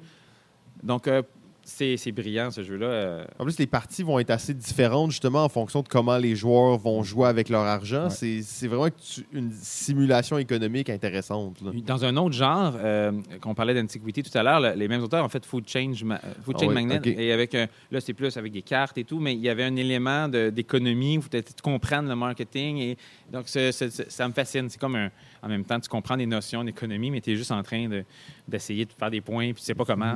donc, euh, j'adore. euh, Le côté qu'il y a un système un peu à percer ou à décoder, c'est euh, c'est toujours intéressant. Et euh, par contre, le, le The Estates, qui est un, Ah, ça, un j'ai- jeu d'enchères, une réédition, là, il y a une thématique plus, justement, des ventes building. C'est c'est l'aspect enchère de container, mais tout est aux enchères et tu mets des enchères sur tout et, tu, et la partie va durer 30-45 minutes, mais tu as un, un thrill important. euh, OK, un feeling similaire à ça. oui, ou l'aspect des enchères de container, mais là, tu n'as pas tout le, le jeu de plateau qui, qui est plus long, mais euh, une efficacité. Et euh, tu, ça, dès que tu mets un cube aux enchères, euh, dès qu'elle est remportée, la personne est propriétaire de la compagnie. Donc, une, une stockhold- t'as une action seulement, c'est toi qui l'as. Donc, à la fin de la partie, si ce cube-là est en haut, ben, euh, tu fais les points. Euh, donc, la partie que j'ai faite, j'ai eu aucune action, j'ai pas réussi à faire. Donc là, euh, mon but, c'était de, de, de faire en sorte que les rangées ne soient pas complétées pour que les points négatifs, que tous les joueurs aient des points négatifs. Puis euh, à chaque tour, on peut stocker un million de dollars. C'est la, la seule euh, monnaie du jeu. Et de côté. Fait que là, j'étais pour. Si le jeu durait 8 tours, j'ai mis 8 millions de dollars. Je gagne avec 8 points seulement. tu sais. Donc, euh, j'ai eu du plaisir fou. Mais euh, encore là, c'était l'élément économique du jeu. Ça, c'est The Estate. Hein? Ouais. Ouais. Donc, euh, c'est comme. euh, j'ai- touché un clin d'œil, mais pas, c'était pas assez épique. faut que je le mette dans mon top 10. Ah, C'est Container, le fameux Container. Oh, la médaille d'argent. La deuxième place sur le podium. Gens, Le deuxième meilleur jeu de tous les temps auquel tu as joué. les gens le voient pas, mais je tape du pied puis j'ai le shake. Euh, Tout rouge, là. C'est ça. Je sais pas si je vais finir l'émission. Euh, euh, 1846, un autre Oh. GMT. 1846, c'est un jeu que j'ai toujours rêvé de jouer et que l'occasion ne s'est jamais présentée. Puis j'entends souvent ça, des, euh, des gamers euh, qui ont beaucoup de jeux de société dans le corps et euh, ils veulent jouer à un 18XX qu'on appelle. Exact. Euh, et tout l'univers de Francis Tresham qui, est- qui est parti avec 1829-1830, euh, c'est- c'est- c'est- ces jeux qui euh, ils ont l'air arides et épouvantables et interminables, mais ça, quand non? on y joue pour la première fois, soit que c'est la dernière fois ou soit qu'on a une piqûre. Pas beaucoup de gens indifférents. On a vraiment une opinion très précise. On ne veut pas toucher à ça, c'est trop long ou quoi que ce soit. Ou, wow, tu sais.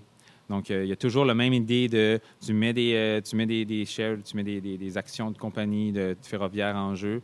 Euh, tu en achètes quelques-unes, puis ceux où tu es majoritaire, ben, tu les fais prospérer. Il y a une phase où tu vas, tu vas placer tes, tes, tes- tes routes, puis après ça, tu vas, en fonction de la distance parcourue, tout, tu vas avoir des revenus. Ça tu, vas choisir, est-ce qu'on les met dans la compagnie, est-ce qu'on donne des dividendes?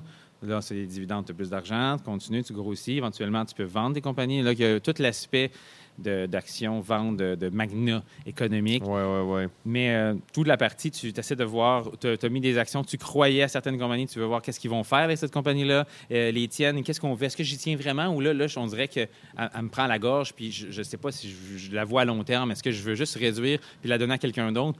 Euh, Il y a plein d'éléments, donc il y a plein de versions tu sais, des 18. Le 1830 qui est comme le, le classique, il, il est moins recommandé pour les premiers. Pour le, Qu'est-ce qui fait que toi, tu as mis explorer. 1846, mettons? Ben, j'en ai pas joué beaucoup, hein. J'ai joué à un jeu qui euh, était assez proche de 1830, qui était euh, un print and play 18AL. Et après ça, j'ai joué à 1846, donc, euh, mais en, en m'étant renseigné sur les différentes versions, je sentais qu'il était plus. il, était- il pardonnait plus. On pouvait faire un peu tout ce qu'on voulait, Mm. ce qu'on aime faire dans les 18XX, mais en même temps, on pouvait. euh, il pardonnait plus. euh, exemple, euh, dans 1830, on peut vraiment euh, tout abandonner, les compagnies, en tout cas. Et euh, là, ça met tout ça dans la main, les mains de l'autre. Donc, euh, c'est encore plus rude un peu. Mm, Donc, euh, ça a l'air vraiment. Plein d'auteurs, euh, plein d'auteurs vont justement euh, reviser euh, le- la ligne et faire leur propre 18. Et j'ai même fait un 18 Lilliput qui était, on le ça, c'est en déportation. Ça se trouve pas vraiment facilement ici au Québec, mais c'est euh, les Lilliputiens. C'est comme tu fais un réseau ferroviaire, mais c'est avec des cartes. euh, on a un pouvoir, ça, ça rend un jeu un peu plus comme un euro, donc un élément un peu plus rapide. J'ai trouvé ça rigolo, quand même une belle curiosité. Sinon, euh, les- dans les plus light, euh, les jeux de stockholding, là, ceux de- de- d'action de, compagnie, euh, Chicago Express, euh, c'est dans le top de top. Et Stockpile, si vous avez joué à ça. Très, très Mhm. bon, ça. Ça vient de. bon, c'est ça. Des conseils, des suggestions. Ceux qui, aiment, ceux qui veulent explorer, c'est ce qui aiment ça, gérer des compagnies. Là. Ben, c'est des jeux vraiment intéressants, je trouve. Je, je sais pas, on dirait qu'il y en a un peu moins, peut-être. Est-ce que qui sortent ou. euh, mais est-ce que tu, tu le sens un peu moins? Parce que moi, c'est des jeux que j'adore. Puis le, le dernier en ligne que j'ai joué puis que je joue régulièrement, c'est Startup. Qui est justement le petit on game, sauf que c'est un tout petit jeu qui dure euh, 15 minutes. Mais c'est- tu sais, un jeu comme ça qui dure 1h15, là, tu sais, que tu as la belle expérience, mais j'en vois moins. euh. C'est pour ça que Stockpile, je trouve qu'il rentre dans ce, ce créneau-là, mais c'est pas beaucoup. J'en ai nommé un. Là. Puis encore là, il n'y a même pas de version française. Il y a comme, puis justement, si on veut qu'il soit plus light, ben, ça en prendrait une. Mais d'avoir, celui amène les côtés. On a une partie de l'information sur le marché. Moi, je- ça m'attire beaucoup, mais euh, il y en a quelques-uns, mais euh, moi, moi, je cours après. Donc, s'il y en a, ben, vous avez plus de chances de les trouver. les trouver. Oh, oh, oh, oh, oh. Tadadadada, tadadadada. Ta-ta-ta-tam. Le numéro uno, le jeu Position. de tous les jeux. Le seul jeu que vous devez avoir si vous allez seul sur une île déserte, selon Simon Vigneault, le 9 mars 2020, le meilleur jeu de tous les temps. Si on m'a écouté depuis tout à l'heure, on, on a fait la déduction. C'est exactement c'est quoi, hein? Avec tout ce que j'ai dit. non. Brass Birmingham. Ouh, wow, ok. Donc, Martin Ben ouais. Wallace, qui est euh, l'auteur euh, qui a fait le plus de chefs-d'œuvre, euh, selon moi.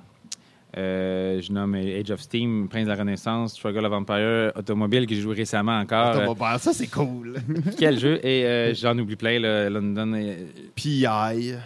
En tout cas, ouais. un autre ordre d'idée, il a fait des plus euh, light. Euh, il, a fait, euh, il a fait beaucoup de jeux inachevés aussi, des fois, pas super bien maîtrisés. Et ce que je- c'est ça que je trouve très intéressant de Brass Birmingham, qui est une relecture aussi par d'autres auteurs de, de- de Brass Lancashire, ce qu'on peut retrouver, qui était un peu plus. Inachevé? ou- ben, en fait, la, la version de avant Lancashire, pas celle-ci qui est disponible en ce moment en détail, était euh, horrible au niveau de la lecture des règles, mais c'est Ok. pas inachevé. Il y avait quelques éléments un peu euh, qui vieillissent moins bien là, sur euh, l'emprunt. Puis il aime bien qu'on soit très tendu au niveau d'argent. Il faut que tu empruntes. Les cubes noirs. Les avec, cubes noirs. des cubes noirs, de, soit de, dépendamment du jeu, ils vont avoir un effet néfaste. C'est jamais bon. C'est jamais, c'est ça. Donc, dans, sauf que dans, dans Brass Birmingham, euh, on t'emprunte, mais tu fais juste reculer sur une. Euh, Il y, a- il y a un élément dans ce jeu-là, je trouve que dans tous les jeux de Martin Wallace, que des fois, il y a une tension euh, qui vieillisse pas toujours bien. Celui-là euh, est extraordinaire et ça rentre bien dans mon, euh, dans mon créneau de jeu. Ça fit bien hein, c'est pas jeux. épique par rapport à d'autres jeux que j'ai nommés. C'est pas c'est pas ça que je recherche. euh, c'est plus le- la tension avec le hand management là, de, de choisir quelle carte que je vais jouer parce qu'à tous les tours tu joues deux cartes puis tu vas construire un building ou tu vas euh, faire une livraison puis là, en fonction de où les jours se sont placés, ça crée une tension. je suis stressé là, mais un beau stress là à chaque fois que je joue à ça. Les jeux, quand t'attends ton tour, tu shakes, là, puis t'es comme, allez, jouer, jouer, là. Puis là, c'est puis aussi un jeu que ils disent 2 à 4 joueurs. Le- moi, c'est pas le nombre de joueurs, c'est euh, quand est-ce qu'on commence la partie. C'est plus euh, euh, là, normalement, j'attends de voir attends, on est combien non, j'ai pas envie de ce, ce- ce nombre de joueurs là de jouer Ça, à tel jeu. fous, là. vous voulez jouer à ça, vous voulez vraiment, vous savez c'est quoi, vous, vous embarquez, on y va, puis go. Euh, puis là, je suis tout le temps sur le haut de ma prochaine partie. Donc, euh, je pense qu'il mérite d'être numéro un. Et, Mm. et- et Martin Wallace, ben, c'est un- une belle bébite là. Il était très. à l'époque, je commençais les jeux dans mon entourage. C'était un des gars on qui en était- parlait, puis ouais, euh, ouais. c'était- Ouais, l'auteur. Et là, on parle de tellement d'autres auteurs. À chaque fois, je, Ouais. excusez, je vais lever la main. Vous devez nommer Wallace. Parce qu'il continue. il- mais là, il fait beaucoup, beaucoup. de- il revisite beaucoup ses, jeux. Euh, des fois, c'est. euh, des fois, j'aime moins qu'on fasse ça. J'aime mieux. euh, J'aime mieux qu'on fasse juste une réimpression d'un jeu qu'on on veut, on veut vendre. Mais des fois, c'est si vous avez vu la, la copie de Age of Steam, c'est- c'est un gros bonheur de voir la nouvelle version. Des fois, ou Brass avec euh, nos illustrateurs. euh, Automobile, éventuellement. Automobile, on a hâte, en tout cas. Ça, ça c'est ouais, ça c'est. euh, mais il, il. J'ai joué récemment. euh, Automobile, euh, c'est, j'ai envie. là, je vais essayer de le faire jouer à ma à- la clientèle ici qui vient jouer les, les- les week-ends. euh, Mais euh, je verrai. Pour l'aspect très thématique de vendre des voitures. Ouais, puis historique aussi un peu aussi. Euh, mais en tout cas, c'est un, un beau top 10. Euh, cohérent, on voit que quand même c'est du lourd. hein. Il n'y a pas de, de- beaucoup de petits jeux là-dedans. Euh, c'est du lourd, c'est du épique. C'est du lourd, mais il n'y a pas non plus nécessairement énormément de jeux de comme plus de 3 heures non plus. Non, on non, est quand non. même euh, euh, il y a une belle, euh, un bel équilibre entre tout ça. J'aime ça qu'il y a aussi euh, quelques jeux obscurs, ben, ben, obscurs pour, pour certains, mais tu sais, des jeux comme Antiquity, euh, Container. Container. euh, Des jeux que tu peux plus acheter, en fait. Le gars, il y a une boutique, mais ça, c'est tous les jeux. Non, vous ne pouvez pas les acheter dans Out of Oui, Print. puis, et, euh, puis ça prouve, euh, ça prouve que j'ai vraiment fait la vraie démarche de, de y aller avec euh, ce, que, ce que moi, en dedans de moi, je ressens que j'ai envie de jouer. Ouais. Puis euh, je joue à des milliers de jeux, je joue à de, vraiment à un peu de tout. Mais, euh, mais c'est ça. on ça, c'est vraiment ton top 10. Et, euh, là. tu sais, je, j'en ai parlé très longtemps en plus du top, euh, mais je pourrais en parler encore plus longtemps. Et il y a vraiment une raison, il y a un, il y a un- il y a un cheminement aussi pour, sur chacun des jeux. Donc, c'est- se rendre sur un jeu, comme je disais, et Clown avec Pax Sporfrena, pour se rendre là, il y a un cheminement de jeu de cartes à combo. Donc, ce cheminement-là, il est super intéressant. Oui. Et euh, je commence toujours par la base. C'est pour ça que je, je vais proposer Season, RFI, euh, Yellow Ouais, tu Sky. veux amener les euh, gens vers Dans ça, toutes les puis- catégories, je pourrais faire le, le cheminement pour chacun des styles. Pour se Donc, euh, c'est c'est- c'est là-dessus que j'ai travaillé ma réflexion. euh. C'est très poussé, en fait. Mais ça, on aime ça voir ça. Les- la méthodologie, des fois, c'est plus excitant que le reste. Le fait que tu avais toujours aussi les jeux qui sont en marge de ça, ça montre que tu avais, une bonne Je méthodologie. vais sortir un tome. Là. Ouais, et le top 10. Euh, On va créer un top 10 Non, en le, le 500 top 10, 9 pages. mars 2020. tu sais. Ouais. C'est- c'est- oh, Celui-là était le fun. Il il y avait- ouais, c'est toujours eh ben, c'est le fun à faire. tu sais. Comme nous, on avait fait le top 100. C'était c'était un, un jeu en soi hein, de, de faire un Gros top. défi. Ouais. Ouais, c'est ça. C'était toujours un défi.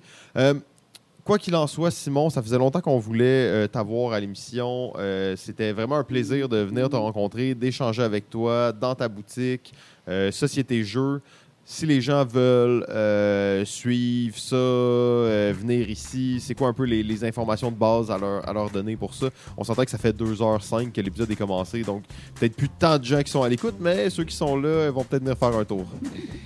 Ça, c'est ben, www.sociétéjeux.ca, 5777 Bois Saint-Laurent à Montréal, métro Rosemont.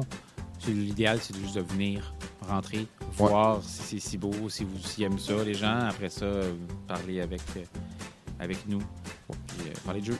Puis euh, dans les activités, comme tu dis, vous faites souvent des soirées thématiques, des choses comme ça. Donc ça, c'est, j'imagine, une bonne occasion aussi de, de venir venir les, faire les- un venir les jeudis pour découvrir un peu l'ambiance, venir jouer une fois. Puis si on est insécure, on vient avec des amis. Puis après ça, on revient si, on, si on le juge nécessaire. Puis si ça- s'il y a un fit avec les joueurs qui sont là. Très cool. Ben, euh, merci encore une fois de nous avoir accueillis et de nous avoir accueillis plein d'autres fois aussi où on enregistrait. et sûrement pas la probablement, probablement pas la dernière fois d'ailleurs. Euh, Jeff, un petit mot pour la fin? Euh, je... Non. Non? Ben là, je vais... C'est je un petit mot. Non, c'est un très petit mot. Ouais, un très petit mot. J'allais dire, Jeff maintenant gère notre page Instagram. Ah oui, c'est Euh, ça. Balado ça ludique. Instagram. Donc, euh, allez-y, suivez ça. C'est Jeff qui s'occupe de tout ça. Euh, c'est un maître de la photo de jeu. En fait, ça fait des cool. années et des années qu'il se pratique à ça. Sinon, on le dit, mais sans trop vouloir mettre de pression, on a maintenant un Patreon. On a au moins 5-6 Patreons qui nous donnent de l'argent et qui nous aident aussi euh, à, à financer ce, ce projet de podcast. Sinon, ben, on se retrouve euh, la semaine prochaine. Yes. Euh, salut Simon. Ciao!